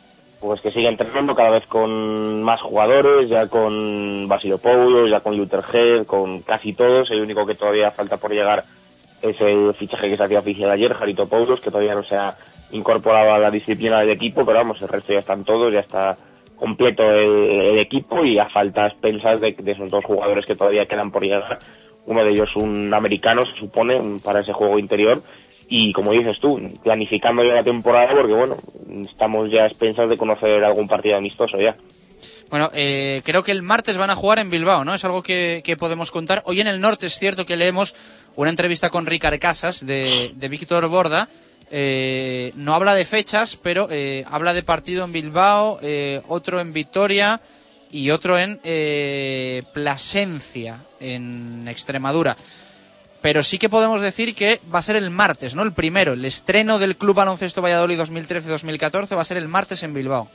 Así es, partido amistoso ante Bilbao Basket en el pabellón de la Casilla y en Bilbao. Eh, van a ser los partidos, se está intentando desde, desde que el baloncesto Valladolid jugar tres, cuatro partidos, eh, de los cuales tres de ellos serían en, eh, pues como la fórmula que se va a utilizar ante Bilbao. Y se, utiliza- se ha utilizado ya en algún partido la temporada pasada, pretemporadas pasadas, que es partidos a puerta cerrada con, eh, con rivales todavía bueno por determinar, todavía eso no se sabe, pero desde luego que lo que se está buscando es eso, eh, el partido es de entrenamiento, sin ningún tipo todavía de, de oficialidad, llamémoslo así, pero bueno, partidos eh, tipo entrenamiento a puerta cerrada y sí que se está buscando, eso sí, eh, un partido mm, de presentación aquí ante la ante la afición, tipo eh, el trofeo de diputación que había eh, hace algunos hace poco tiempo, la verdad, en, en Pisuerga, eso sí que se está buscando, todavía no se ha cerrado, pero bueno, lo que sí que podemos confirmar es ese partido en Bilbao el martes. Bueno, pues el próximo martes eh, va a ser el estreno del Club Baloncesto Valladolid. Eh, no sé con qué jugadores eh, piensas que va a poder contar ya Ricard Casas, eh, Rive, porque poco a poco se van incorporando. Es verdad que hay un montón, pero faltan todavía por llegar. Sí, hombre, yo creo que todavía, bueno, eh, faltan por llegar estos dos jugadores que, digo, pues un pivot y un ala pivot es lo que falta por llegar, uno de ellos americano, se supone que, que tiene que llegar un americano, que era un poquito un salto todavía mayor a la plantilla y, yo supongo que el resto de jugadores estarán disponibles para Ricard Casas para lo que el entrenador considere que puedan jugar.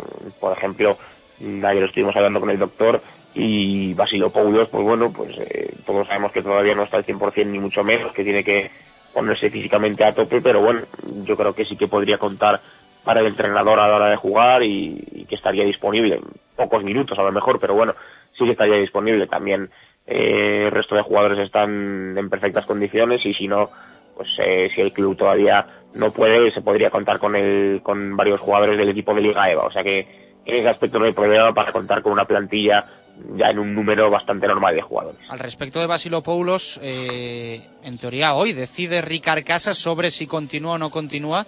¿Das por hecho que sí va a seguir? Sí, yo creo que sí, que es un jugador que mm, que se asume el riesgo, digamos así, desde el Club Baloncesto Valladolid.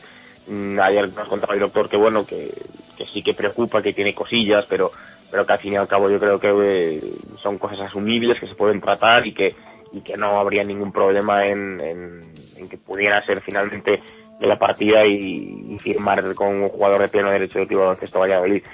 El problema es ese, que eh, llegue el mes de diciembre, de noviembre y, y Basilio Pulos tenga algún problema físico y el fichaje no salga bien. Pero bueno, yo creo que es un riesgo asumible por, básicamente porque es mm, un jugador de una talla europea, de una calidad contrastada y bueno, creo que es un, pues como el- se puede correr el mismo riesgo que se corrió con Tripkovic el año pasado y creo que con la calidad que tiene el griego es un riesgo, ya digo, muy muy asumible y que no habría ningún problema y yo creo que sí, que si los, las pruebas médicas, como nos contaba ayer el doctor, en- las ha pasado satisfactoriamente, no creo que haya ningún problema para que Basilio Poulos finalmente tenga ficha con el Club Baloncesto Valladolid. Vamos a escuchar precisamente un sonido de ayer del doctor Javier Alonso que nos hablaba eh, principalmente del jugador griego de Basilopoulos y de cómo le había visto en ese reconocimiento médico, pero también de la situación personal que están viviendo los trabajadores del Club Baloncesto Valladolid. Esto nos decía el doctor.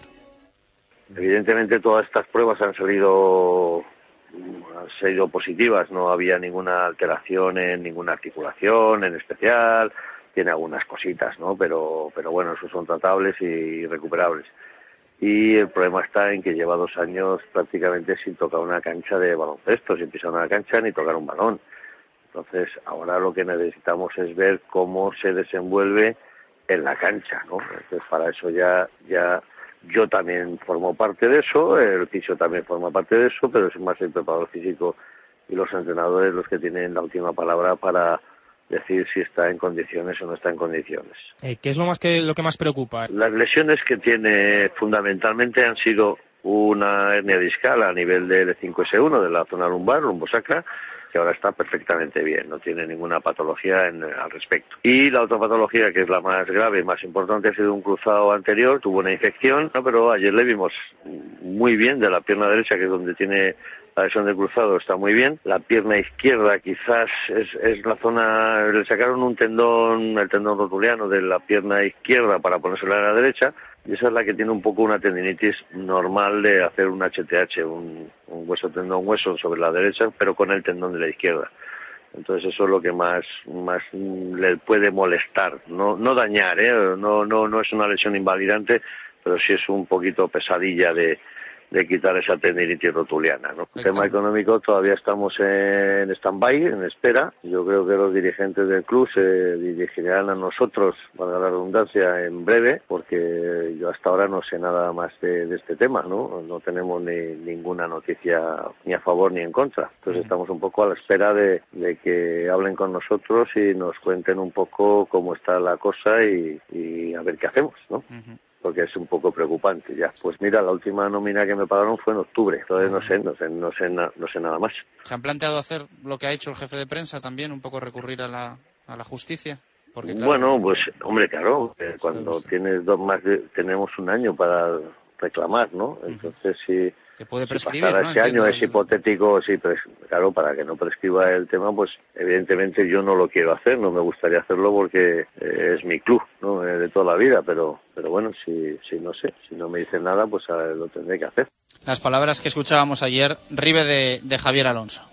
muy claro, lo hicimos ayer ya y bueno, la situación que atraviesa el club en el plano económico pues es la que es y al fin y al cabo pues los plazos obligan a los trabajadores a tener que denunciar porque si pasan esos 12 meses lo que contaba el doctor puede prescribir, al final si prescribe 100% te quedas sin nada y, y si denuncias pues bueno, alguna opción hay de, que puedas cobrar parte de, los, de las mensualidades que te deben, así que bueno, creo que es un poco lo que lo que contaba él, que, al final te ves obligado y, y no te queda otra opción prácticamente que la de denunciar a tu club y, y reclamar lo que es tuyo al final. Y bueno, todos sabemos que, que Javier Alonso está en esa situación, que lo que ha pasado con el jefe de prensa, con Saúl Asensio, que está también pendiente de, pendiente de sentencia, pues es otro caso y, el caso del, resto de, empleados de oficina, que bueno, al fin y al cabo es lo mismo, mes arriba, mes abajo, pero a todos se les debe demasiado dinero y aquí pues todos son mm, bueno, buenas palabras y, y, y decirles que van a cobrar, pero al final que no ven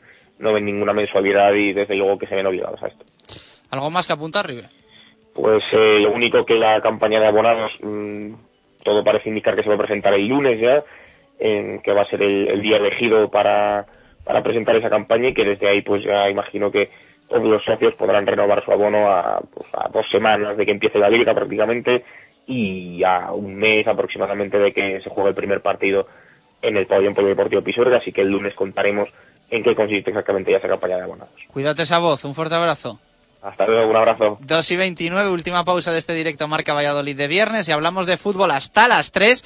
Hoy hay partido a las 9 en Zorrilla. El Real Valladolid recibe al Málaga de Suster. Radio Marca Valladolid, 101.5 FM. Convocatoria de Nissan e Motor para los partidos de esta temporada en la avenida de Gijón. Para la portería, el Nissan Juke. En la defensa, el Nissan Qashqai. Centro del campo para el Murano y en la delantera, el Nissan Micra. Nissan e Motor, patrocinador de los dos mejores equipos del mundo, la selección española y el Real Valladolid. La primera y auténtica sidrería vasca de Valladolid es El Lagar de Venancio. Comidas, cenas y cualquier celebración con menús a medida y por supuesto el menú sidrería. Tortilla de bacalao, bacalao, chuletón de buey, postre y toda la sidra que te apetezca beber. Además, exquisito pulpo a la parrilla y especialidad en almejas y pescados frescos. El Lagar de Venancio, en la calle Traductores junto a Michelin, 983 33 43 44. ¿Quieres anunciarte en Radio Marca y Directo Marca Valladolid? Escríbenos a radiomarcavalladolid.com y nos pondremos en contacto contigo. Radio y deporte, la mejor opción. Directo Marca Valladolid. Chus Rodríguez.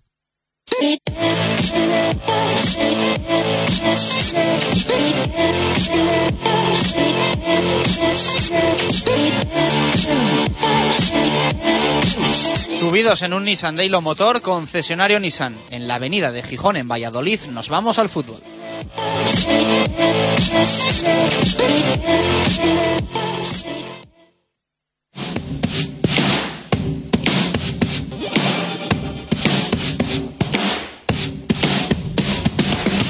Directos al fútbol. Gonzalo Quintana.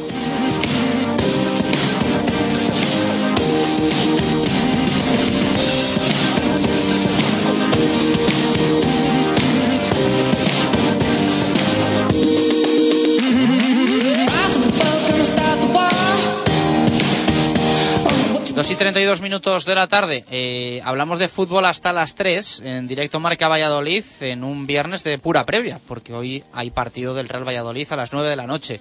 Con muchas ausencias, con muchas, muchas ausencias, pero con una buena noticia. Sorprendente, relativamente buena noticia, porque es que Zakaria Verdic va a poder estar finalmente frente al Málaga Club de Fútbol esta noche. El comité de competición le ha quitado la tarjeta roja del pasado eh, martes en el Ciudad de Valencia por ese no penalti cometido pero que señaló Hernández Hernández eh, sobre Jordi Sumetra y por lo tanto el franco marroquí va a poder estar hoy frente al Málaga. Es evidente que el comité reconoce el error de Hernández Hernández y es evidente que lo que nadie le va a devolver al Real Valladolid es la, seg- la segunda parte de Valencia con un jugador menos. Gonzalo Quintana, ¿qué tal? Buenas tardes, ¿cómo estamos? Hola, Chus, ¿qué tal? no sobra ningún futbolista y menos Zakaria Verdic. Es una muy buena noticia la que hoy ha recibido el Real Valladolid por parte de un comité de competición en el que si pensábamos que iba a tener lógica mm, le tenía que quitar la tarjeta a Verdic, pero como no la suelen tener, no las teníamos todas con nosotros. No, la verdad que es eso, no las teníamos todas con nosotros por, por los precedentes de, de los comités, pero, pero bueno, al final la- ha imperado la, lógica, va a poder estar y, bueno, la verdad que marca justo la, convocatoria, ¿no? Em, no hay más, o sea, al final los 18 convocados que hay son los 18 jugadores disponibles, los 18 que no tienen lesión y, y así va a ser para, para el partido de esta tarde. Al final está Patrick, al final está también Mar Valiente, entonces, bueno, eh, yo creo que ambos serán titulares. Y bueno, eh, escenario nuevo un poco para el Mister también de, de tener que configurar el 11 que, que, bueno, ahora tiene más, más posibilidades, ¿no? Yo creo que si todo va, o al menos la idea que yo tengo en la cabeza es que Verdic no, no esté como titular, pero eh, ahí va a tener la, la pelea por un puesto con, con Omar Ramos y también con Valdet Rama, que al final viene de jugar el último partido. Ayer dijo Juan Ignacio que pocos cambios en el 11. Sí, pero alguno, ¿no? Pero alguno yo creo Claro. que, que- Bueno, sí, el, Cuando alguien dice pocos, es que admite que alguno va a haber. ¿Tu apuesta cuál es? Em, Rucabina, Marc, Rueda, Peña. Eh, a partir de aquí fiesta. Sastre, yo creo que Sastre man- Rossi, Ever Tomar, Guerra Osorio. Ajá. O sea, quita a Javi. Baraja, quita a Javi... No, estaba esto- es que ya me parecen unos cuantos cambios para decir pocos cambios. Dos, ¿no? No, metes a Mark, Ah, sí, es verdad, que Marc no jugó. Meto a Marc, meto a Rossi. Mueves a Verdic. No, a Verdic, lo, a Verdic no juega. Ah, Verdic no, no, lo incluyes. Lo muevo hacia afuera. O sea, no... mueves hacia el banquillo. Sí. Ah, Yo creo que las bandas Omar, Omar Ever, pero eh, creo que o sea, Verdic, vamos, no, es, no, me, no, me, sor- no me sorprendería mucho si juega. Me sorprendería un poco más si juega Ma- eh, Rama, si juega Rama por delante de Omar y de y de Verdic me sorprendería más. Pero bueno, tampoco me parecería ninguna locura una banda con, con una banda izquierda con Carlos Peña y, y y que Omar fuese suplente. Yo tengo dudas. Yo Cuéntame. creo que yo, yo estoy con más con esa segunda opción. Omar suplente, eh, y Ebert bandas. Y en el centro del campo es donde más dudas tengo. O sea, si Baraja o Rossi. Porque además creo que el cambio es tan grande, o sea, el perfil es tan diferente entre uno y otro. Pero jugando en casa, eh, visto cómo fue la segunda parte el otro día, Las palabras que ha dicho a Rossi ayer en rueda de prensa tiene que ser quien lleve el timón del equipo. Hombre, yo desde luego, si después de lo que dijo ayer eh, Juan Ignacio Martínez sobre Rossi, que tenía que dar un paso adelante, que el chaval se está empapando, que el chaval tiene que crecer, que es su momento y demás, y que es medio centro y todo lo que dijo, si, mañana, si hoy no juega, pues vamos, yo soy Rossi y diría, "Ah, pues muy bien. Pero, pero bueno, eh, yo creo que Baraja al final otro día tampoco lo hizo mal, ni mucho menos, estuvo bien. Y para partidos fuera de casa, pues desde luego que creo que con, que con Juan Ignacio Martínez va a ser una opción mucho más eh, viva que, que lo que era con, con Miroslav Jukic, que, que bueno, que prácticamente no contaba Javi Baraja para, para nada, pero, pero creo que con Juan Ignacio va a contar, creo que hoy en casa va a jugar va a jugar Fausto Rossi. Un poco más duda es para mí la, la banda la banda izquierda. Bueno, el Málaga, ¿qué te parece? Eh, ¿No te da más? Bueno. Te gustaba más antes, ¿no? Creo- que eso, creo que a todos, ¿no? Sí, creo que es evidente, ¿no? Creo que un, un paso hacia atrás en, en plantilla y en, y en todo, aún así sigue teniendo jugadores muy, muy interesantes. Al final, bueno, creo que mm, ha hecho las cosas un poco a última hora y, y se ha reforzado, pero pero bueno, eh, la verdad que ha perdido ha perdido jugadores, ¿no? Al final son fichajes de otro tipo de, de perfil, de otro de otro renombre que bueno tienen que ir poco a poco dando rendimiento, ¿no? El entrenador creo que también eh, es bastante peor, eh, entonces bueno creo que un equipo que al final por mucho que sea el Málaga creo y por mucho que el año pasado estuviera donde estuviera creo que es un equipo para estar pues, eh, en zona baja a lo mejor salvárselo media tabla, ¿no? Pero pero no desde luego un equipo para pelear por competiciones europeas. Bueno, eh, un poco qué es lo que te gusta, lo que no te gusta de este Málaga a nivel individual. Bueno, a nivel individual eh, me gusta Handawi, creo que está jugando bien, al menos estos primeros partidos, eh, sobre todo el primer día que entra, de tres goles, probablemente lo mejor que tengan son los puntas, ¿no? Es el, es el típico equipo y el portero. El típico equipo que dices, tienen un portero muy bueno y un punta muy bueno. Y eso al final, si dominas en las áreas o equipos de perfil bajo, si tienes esto, tienes bastante logrado. ¿no? Yo creo que el mejor jugador del equipo probablemente sea Willy Caballero, aunque ahora no está en, un excelente estado de, de forma. Y, y luego, bueno, em, creo que Angeleri también le está dando rendimiento, un perfil tipo de Michelis, per jugador, pero bueno, le está dando rendimiento. Luego Sergi Darder, que es un futbolista que estaba en la cantera y, y que han un poco ese descubrimiento de Schuster, pues creo que tampoco lo está haciendo mal. Y luego a mí hay un futbolista que, me, que, me, que es debilidad personal, que me gusta mucho, mucho, mucho, que es Portillo. Creo que es un, un chaval que Un nunca... golazo el otro día. Sí, sí, Madre sí. Creo que es un chaval que no hace ruido, que no nunca llama la atención, que no hace cosas estrafalarias, pero que juega muy bien al fútbol. Entonces, bueno, creo que un equipo un poco Eliseo también tiene, aunque creo que me parece que no está, pero pero bueno, un equipo ya digo de perfil un poquito más bajo al final con todo lo que con todo lo que ha vendido pues eh, ha dado un, bajón del equipo, pero bueno, sigue teniendo todavía futbolistas de renombre. Yo creo que, por ejemplo, eso, Willy Caballero es un jugador, un portero que podría estar perfectamente. Creo que es mejor portero que el que tiene el Sevilla, creo que es mejor portero que el que tiene el Valencia, creo que es mejor portero que muchos. Bueno, vamos a conocer un poquito más al Málaga, en profundidad al Málaga que visita esta noche al Real Valladolid.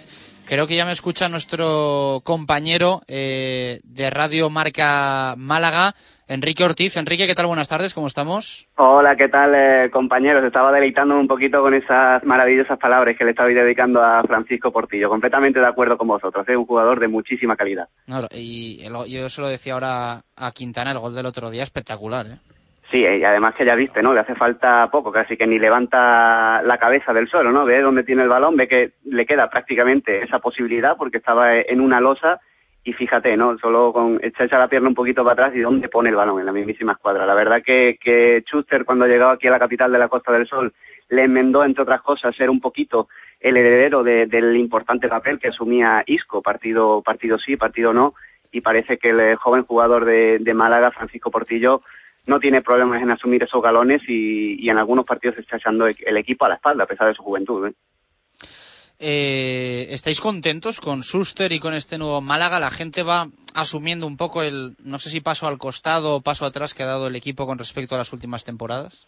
Hombre, es evidente que, que el cambio ha existido, ¿no? Eh, no puedes eh, comparar las incorporaciones que han llegado durante este mercado veraniego con las salidas, salidas de jugadores súper importantes como las de Joaquín, como la de Isco, como la de Jeremy Tulalán, en definitiva, bajas que difícilmente son eh, reponibles, ¿no? Por así decirlo. El Málaga, evidentemente, ha firmado también, se puede decir que bien, a- a- con otra ya típico de estrategia, un eh, jugador de proyección barato y, y poco conocido, pero que a la vez pueda ser un, un jugador de futuro. Es evidente el cambio. A ver, la gente en Málaga es consciente y es real. Aquí a nadie se le ha engañado, aquí a nadie se le dijo por dónde iban a ir estos tiros. Se dijo que este año iba a ser complicado, que el club iba a cambiar de estrategia y que este año quizás iba a ser un poco de transición.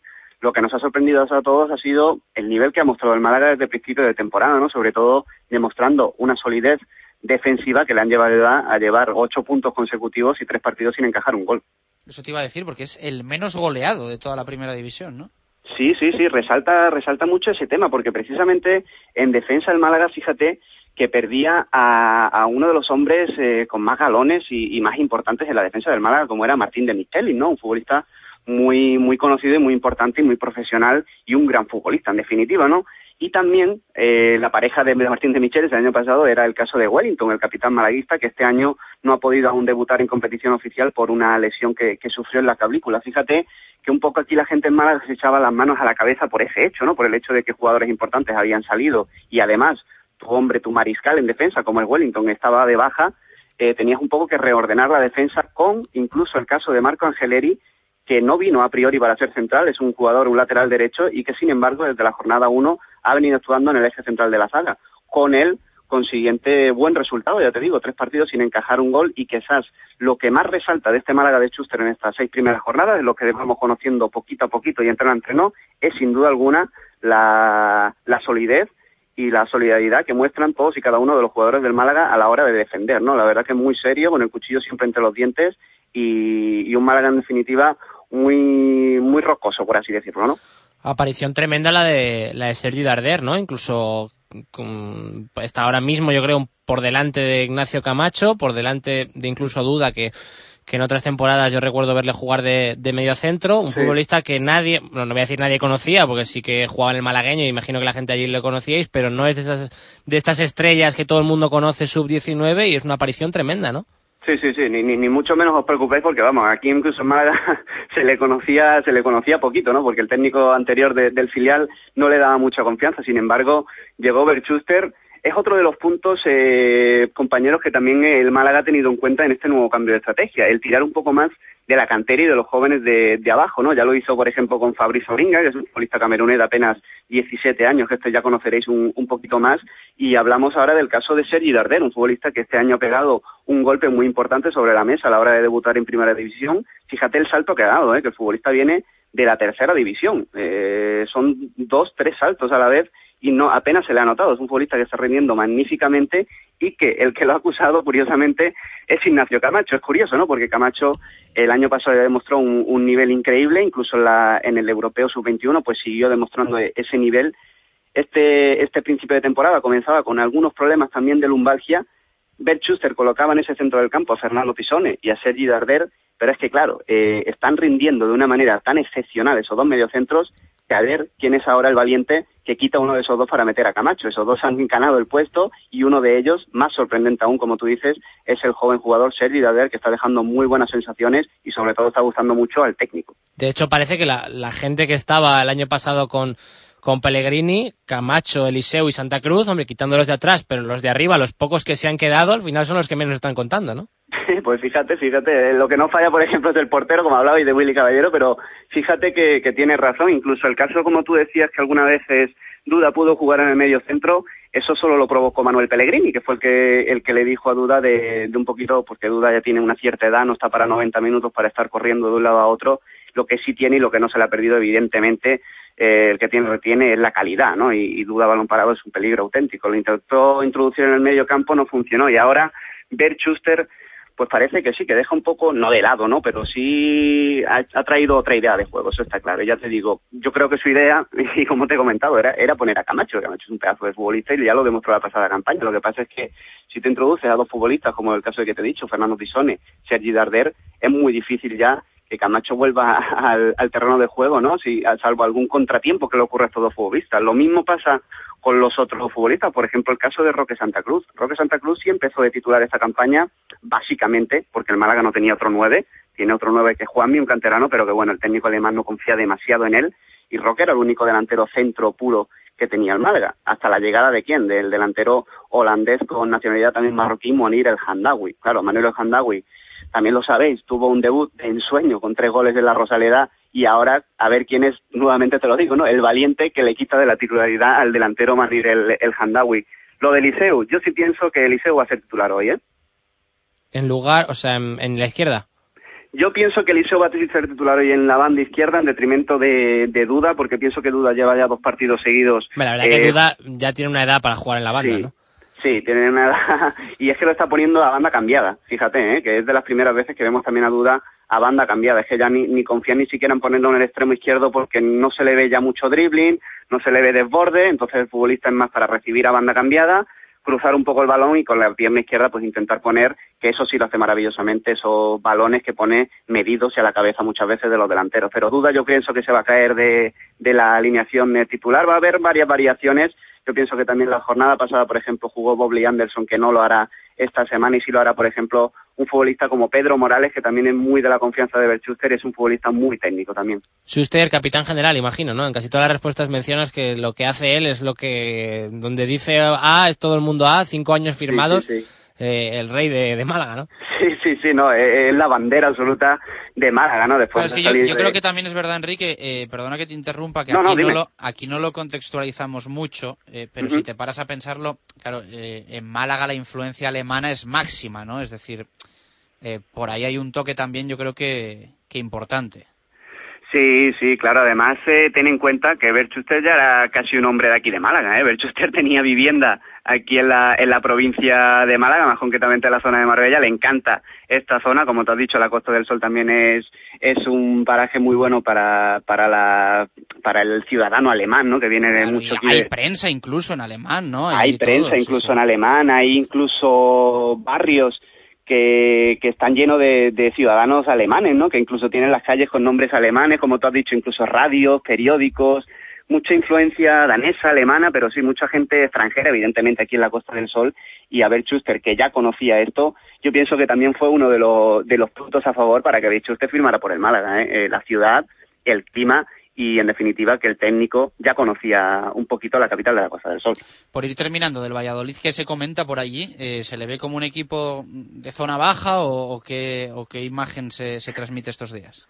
Hombre, por aquí, sinceramente, eh, cuanto menos complicado y cuanto menos rocoso, ya no solo por el- algunos jugadores eh, muy importantes, ¿no? Incluso en la misma defensa, a pesar de- del Valladolid, eh, ser un equipo que marca pocos goles y demás, pues no sé, también muestra a lo mejor un poquito de seriedad defensiva, ¿no? Tiene futbolistas como Mar Valiente, que por ejemplo, el juego aéreo van muy bien, saca incluso la pelota, la pelota jugada, y que era ni más ni menos que el capitán de aquella, bueno, vosotros lo sabréis mejor, evidentemente, ¿no? El capitán de aquella época de los formados por Piqué, Cés, Messi. El cadete A famoso, sí. Sí, sí, sí, sí, por eso te digo. Y sobre todo eh, nos preocupaba que un poquito estábamos muy atentos a la recuperación o no de Patrick Ever, que yo considero el futbolista más peligroso junto a Óscar González, aunque este sí es, es baja definitiva. Pero Patrick Ever lo consideraba yo el futbolista pues de los más peligrosos de- del Valladolid, que enseguida me cuenta, pero estuvo a punto de, de marcharse este verano a, incluso al Atlético de Madrid, tenía ofertas, ¿no era así? Sí, bueno, mm, hubo ahí cosillas y parece. De medio mundo tenía cosas. Sí, no, no, no, normal, normal, porque a mí sinceramente me parece un futbolista de, de quilates, ¿no? Y, y se mueve muy bien en ese extremo derecho y habrá que tener cuidadito con él. Ha, ha habido buenas sensaciones en esta última sesión eh, matinal de hoy, finalmente entró a la convocatoria y por ahí va a tener que cubrir eso muy bien eh, el Málaga. Me preocupaba también hombres en punta, el malagueño, aquí lo conocemos muy bien también, eh, Javi Guerra, ¿no? Eh, siempre hay que tenerlo bien atadito, bien en corto, porque este también necesita poco, necesita que le envíen un balón para, para enviar eh, el esférico dentro, ¿no? Hay futbolistas también como Manucho, con mucha corpulencia, que en los minutos finales pues te puede complicar un poquito también esos balones aéreos. En definitiva, nos fiamos muy poco de- del Valladolid. Eh, es cierto que el Málaga tiene que intentar ya sacar los tres primeros puntos a, a domicilio, pero bueno, pero Pucela y el campo del Valladolid concretamente no parece el mejor escenario. Aún así, Berchuster va a ir a por todas, va a ir a por los tres puntos y veremos a ver con lo que se trae. El dato positivo que tenemos por aquí es que como el Valladolid es el equipo de los que menos goles hace y el Málaga es el menos goleado, pues veremos a ver cómo sale la cosa. Veo que lo tienes controlado. Te hago la ultimísima, el 11 que tú crees podría presentar hoy Schuster. Nos has hablado de algún cambio y demás. ¿Tú cuál tienes en mente? Sí, porque nos dijo, ya en la previa de la Almería nos dijo que iba a hacer uno o dos cambios, hizo uno finalmente y ayer también nos dijo que iba a hacer varios cambios, entre tres, cuatro. Yo creo, sinceramente, que va a hacer unos cuantos. concretamente cuatro, a ver, esto ya es eh, opinión personal evidente, esto solo lo sabe la cabeza de, de Bert Schuster, pero yo creo que Málaga formará con Willy Caballero en portería, laterales para Antunes y Jesús Gámez, eh, eje central de la zaga para Sergio Sánchez y Angeleri. Angeleri es el hombre que viene siendo titular habitualmente, pero dejarme deciros que tiene una herida en el pie bastante, bastante importante. Quien le vimos en la zona mixta cuando acabó el partido frente a Almería cojeaba de una manera ostensiblemente eh, exagerada incluso, ¿no? O sea, se le veía dolido y quizá pueda entrar en ese, en ese eje de la saga Roberto Chen, el joven eh, palameño. Quizá por ahí puede ir la primera, la primera rotación, ¿no? Más viendo los problemas musculares que arrastra Angeleri. El medio centro, yo pienso que ahí no hay dudas, a pesar de- del buen momento también, ¿por qué no?, que está atravesando Camacho, yo pienso que la pareja formada por Fernando Tizón y Sergio Darder es inamovible a día de hoy en el Málaga Club de Fútbol, a no ser que Schuster quiera darle descansos a alguno de los dos, que lo dudo, y después la zona de tres cuartos, aquí sí pienso que va a haber más cambios. Si la semana pasada jugaban Duda, Portillo y Bobley Anderson,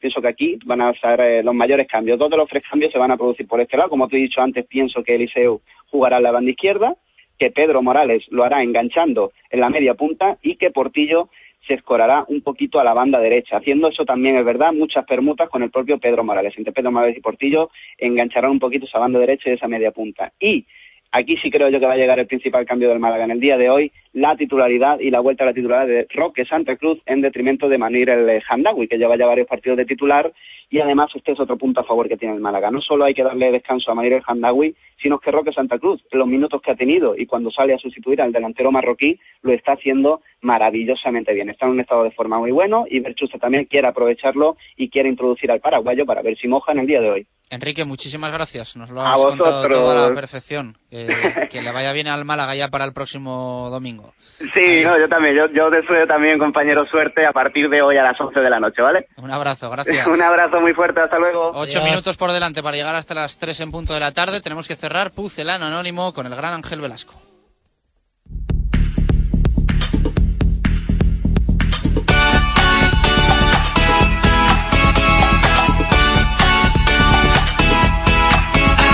Just.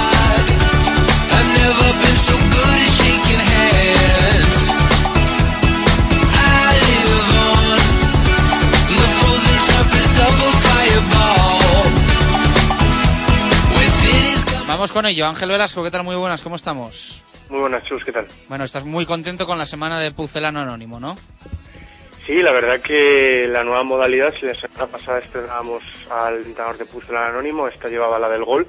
Y yo creo que ha sido muy bien recibido, mucha participación y yo creo que por lo que leía en Twitter también, mucha alegría y mucha nostalgia al, al escuchar y al recordar el, el gol que esta semana, que esta semana hemos dado. Este, este gol lo acertó hasta yo. Sí. Imagínate, creo que es la Muchos primera vez en no mi me vida. imagino, Ángel, porque era facilito, ¿no? Desde el primer día Desde yo creo el que era primer día, yo creo que sí, la primera semana me odiaban un poco por la dificultad que yo no quise poner, pero bueno, que hubo en la carta de Iñaki Bea. Esta semana, desde la clasificación, se ve que muchísimos dieces y, y un 15, pero vamos, por lo demás, eh, muchísimos acertantes el primer día, muchísimos. Vamos a escuchar otra vez el gol, que seguro que, que alguno antes se lo perdió y, y le hace ilusión. Estamos viendo la repetición, yo no veo nada pulido en ese área. Ojo Sevilla.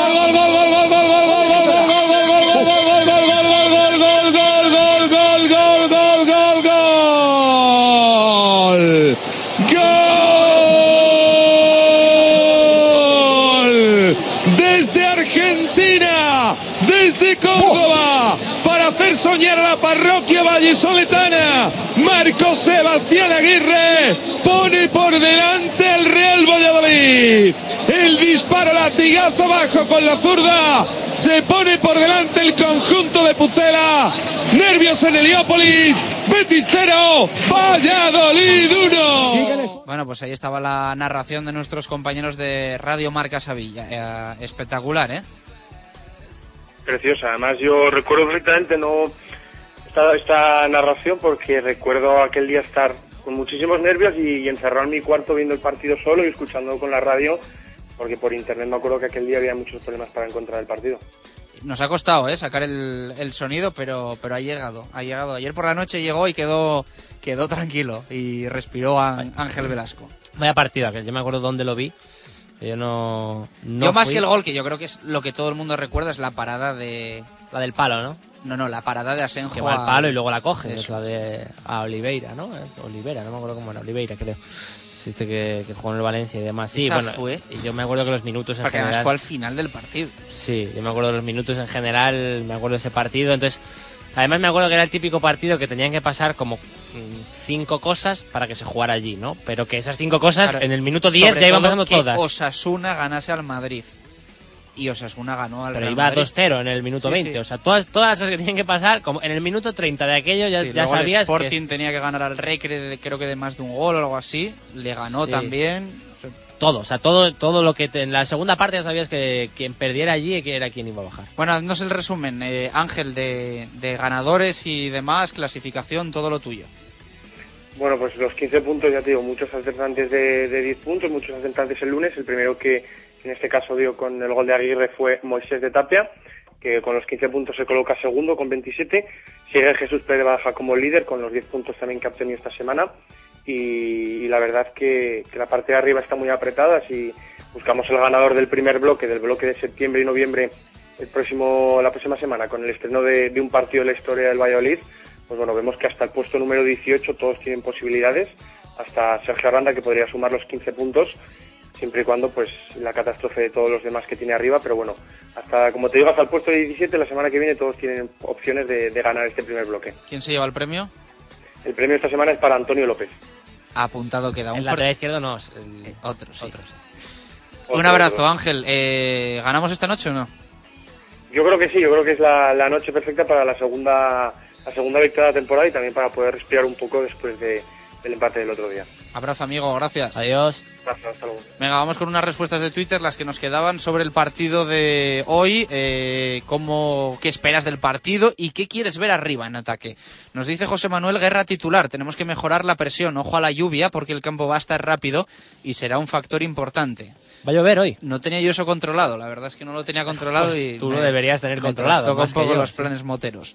Eh, Dave Fernández, Ever, Tomar, Osorio y Guerra, con Rossi y Sastre en el medio. Será un partido igualado y de ida y vuelta, bonito para verlo. José Luis Espinilla dice... eh, no, os habla de otro tema. eh, Ricardo Sánchez, no, habla del- de las alineaciones, lo digo que no pasa nada, del diario Marca, que hoy es sobre el partido del Valladolid, que están confundidas. Eh, salen nombres eh, un poco raros y, y está mal, está mal la alineación. Por y- no ser, no son ni nombres, creo. y se han equivocado y ya está, los compañeros del diario Marca. Ricardo Sánchez, Ebert, Ramá, Guerra y Manucho. Espero ganar, es casi obligatorio antes de la visita al Barcelona. Eh, Enrique Aguado, en bandas está claro que jugarán Verdich y Ebert, con Rossi y Sastre en el medio. Eh, Juan de Frutos, Javi Guerra, Ebert, Rossi y Valdet Ramá. Y Luis Alberto García nos dice Manucho y Guerra, partido difícil como todos los de primera, pero ganable porque si no, ¿a quién vas a ganar? Ya, eso es un poco la... Sí, es una buena... Lo una que decíamos a principios de semana, ¿no? Que no podemos estar siempre Sí, empatando. asustándonos o- por el rival que tenemos enfrente y diciendo que es mejor. O no perdiendo o jugando a no perder, ¿no? Yo creo que sobre todo por ser por ser en casa el equipo hoy tiene que salir a buscar los tres los tres puntos y, y bueno eh, creo que sin resguardar desde luego la la vanguardia la retaguardia lo de atrás la vanguardia es otra cosa pero Sí, lo, pero bueno. lo de arriba. Sí, o un periódico. Pero bueno, eso, a intentar ganar hoy a las, a las 9, que, que es tres importantes, y que creo que el Málaga va a ser un rival directo que va a estar en la pelea también abajo. Por cierto, hoy eh, narración íntegra en Radio Marca a nivel nacional del partido. Eh, allí estaremos, así que lo contamos y nos podéis escuchar si os apetece. Nos despedimos eh, el lunes más directo a Marca Valladolid. Gracias por estar al otro lado. Un fuerte abrazo. Chao.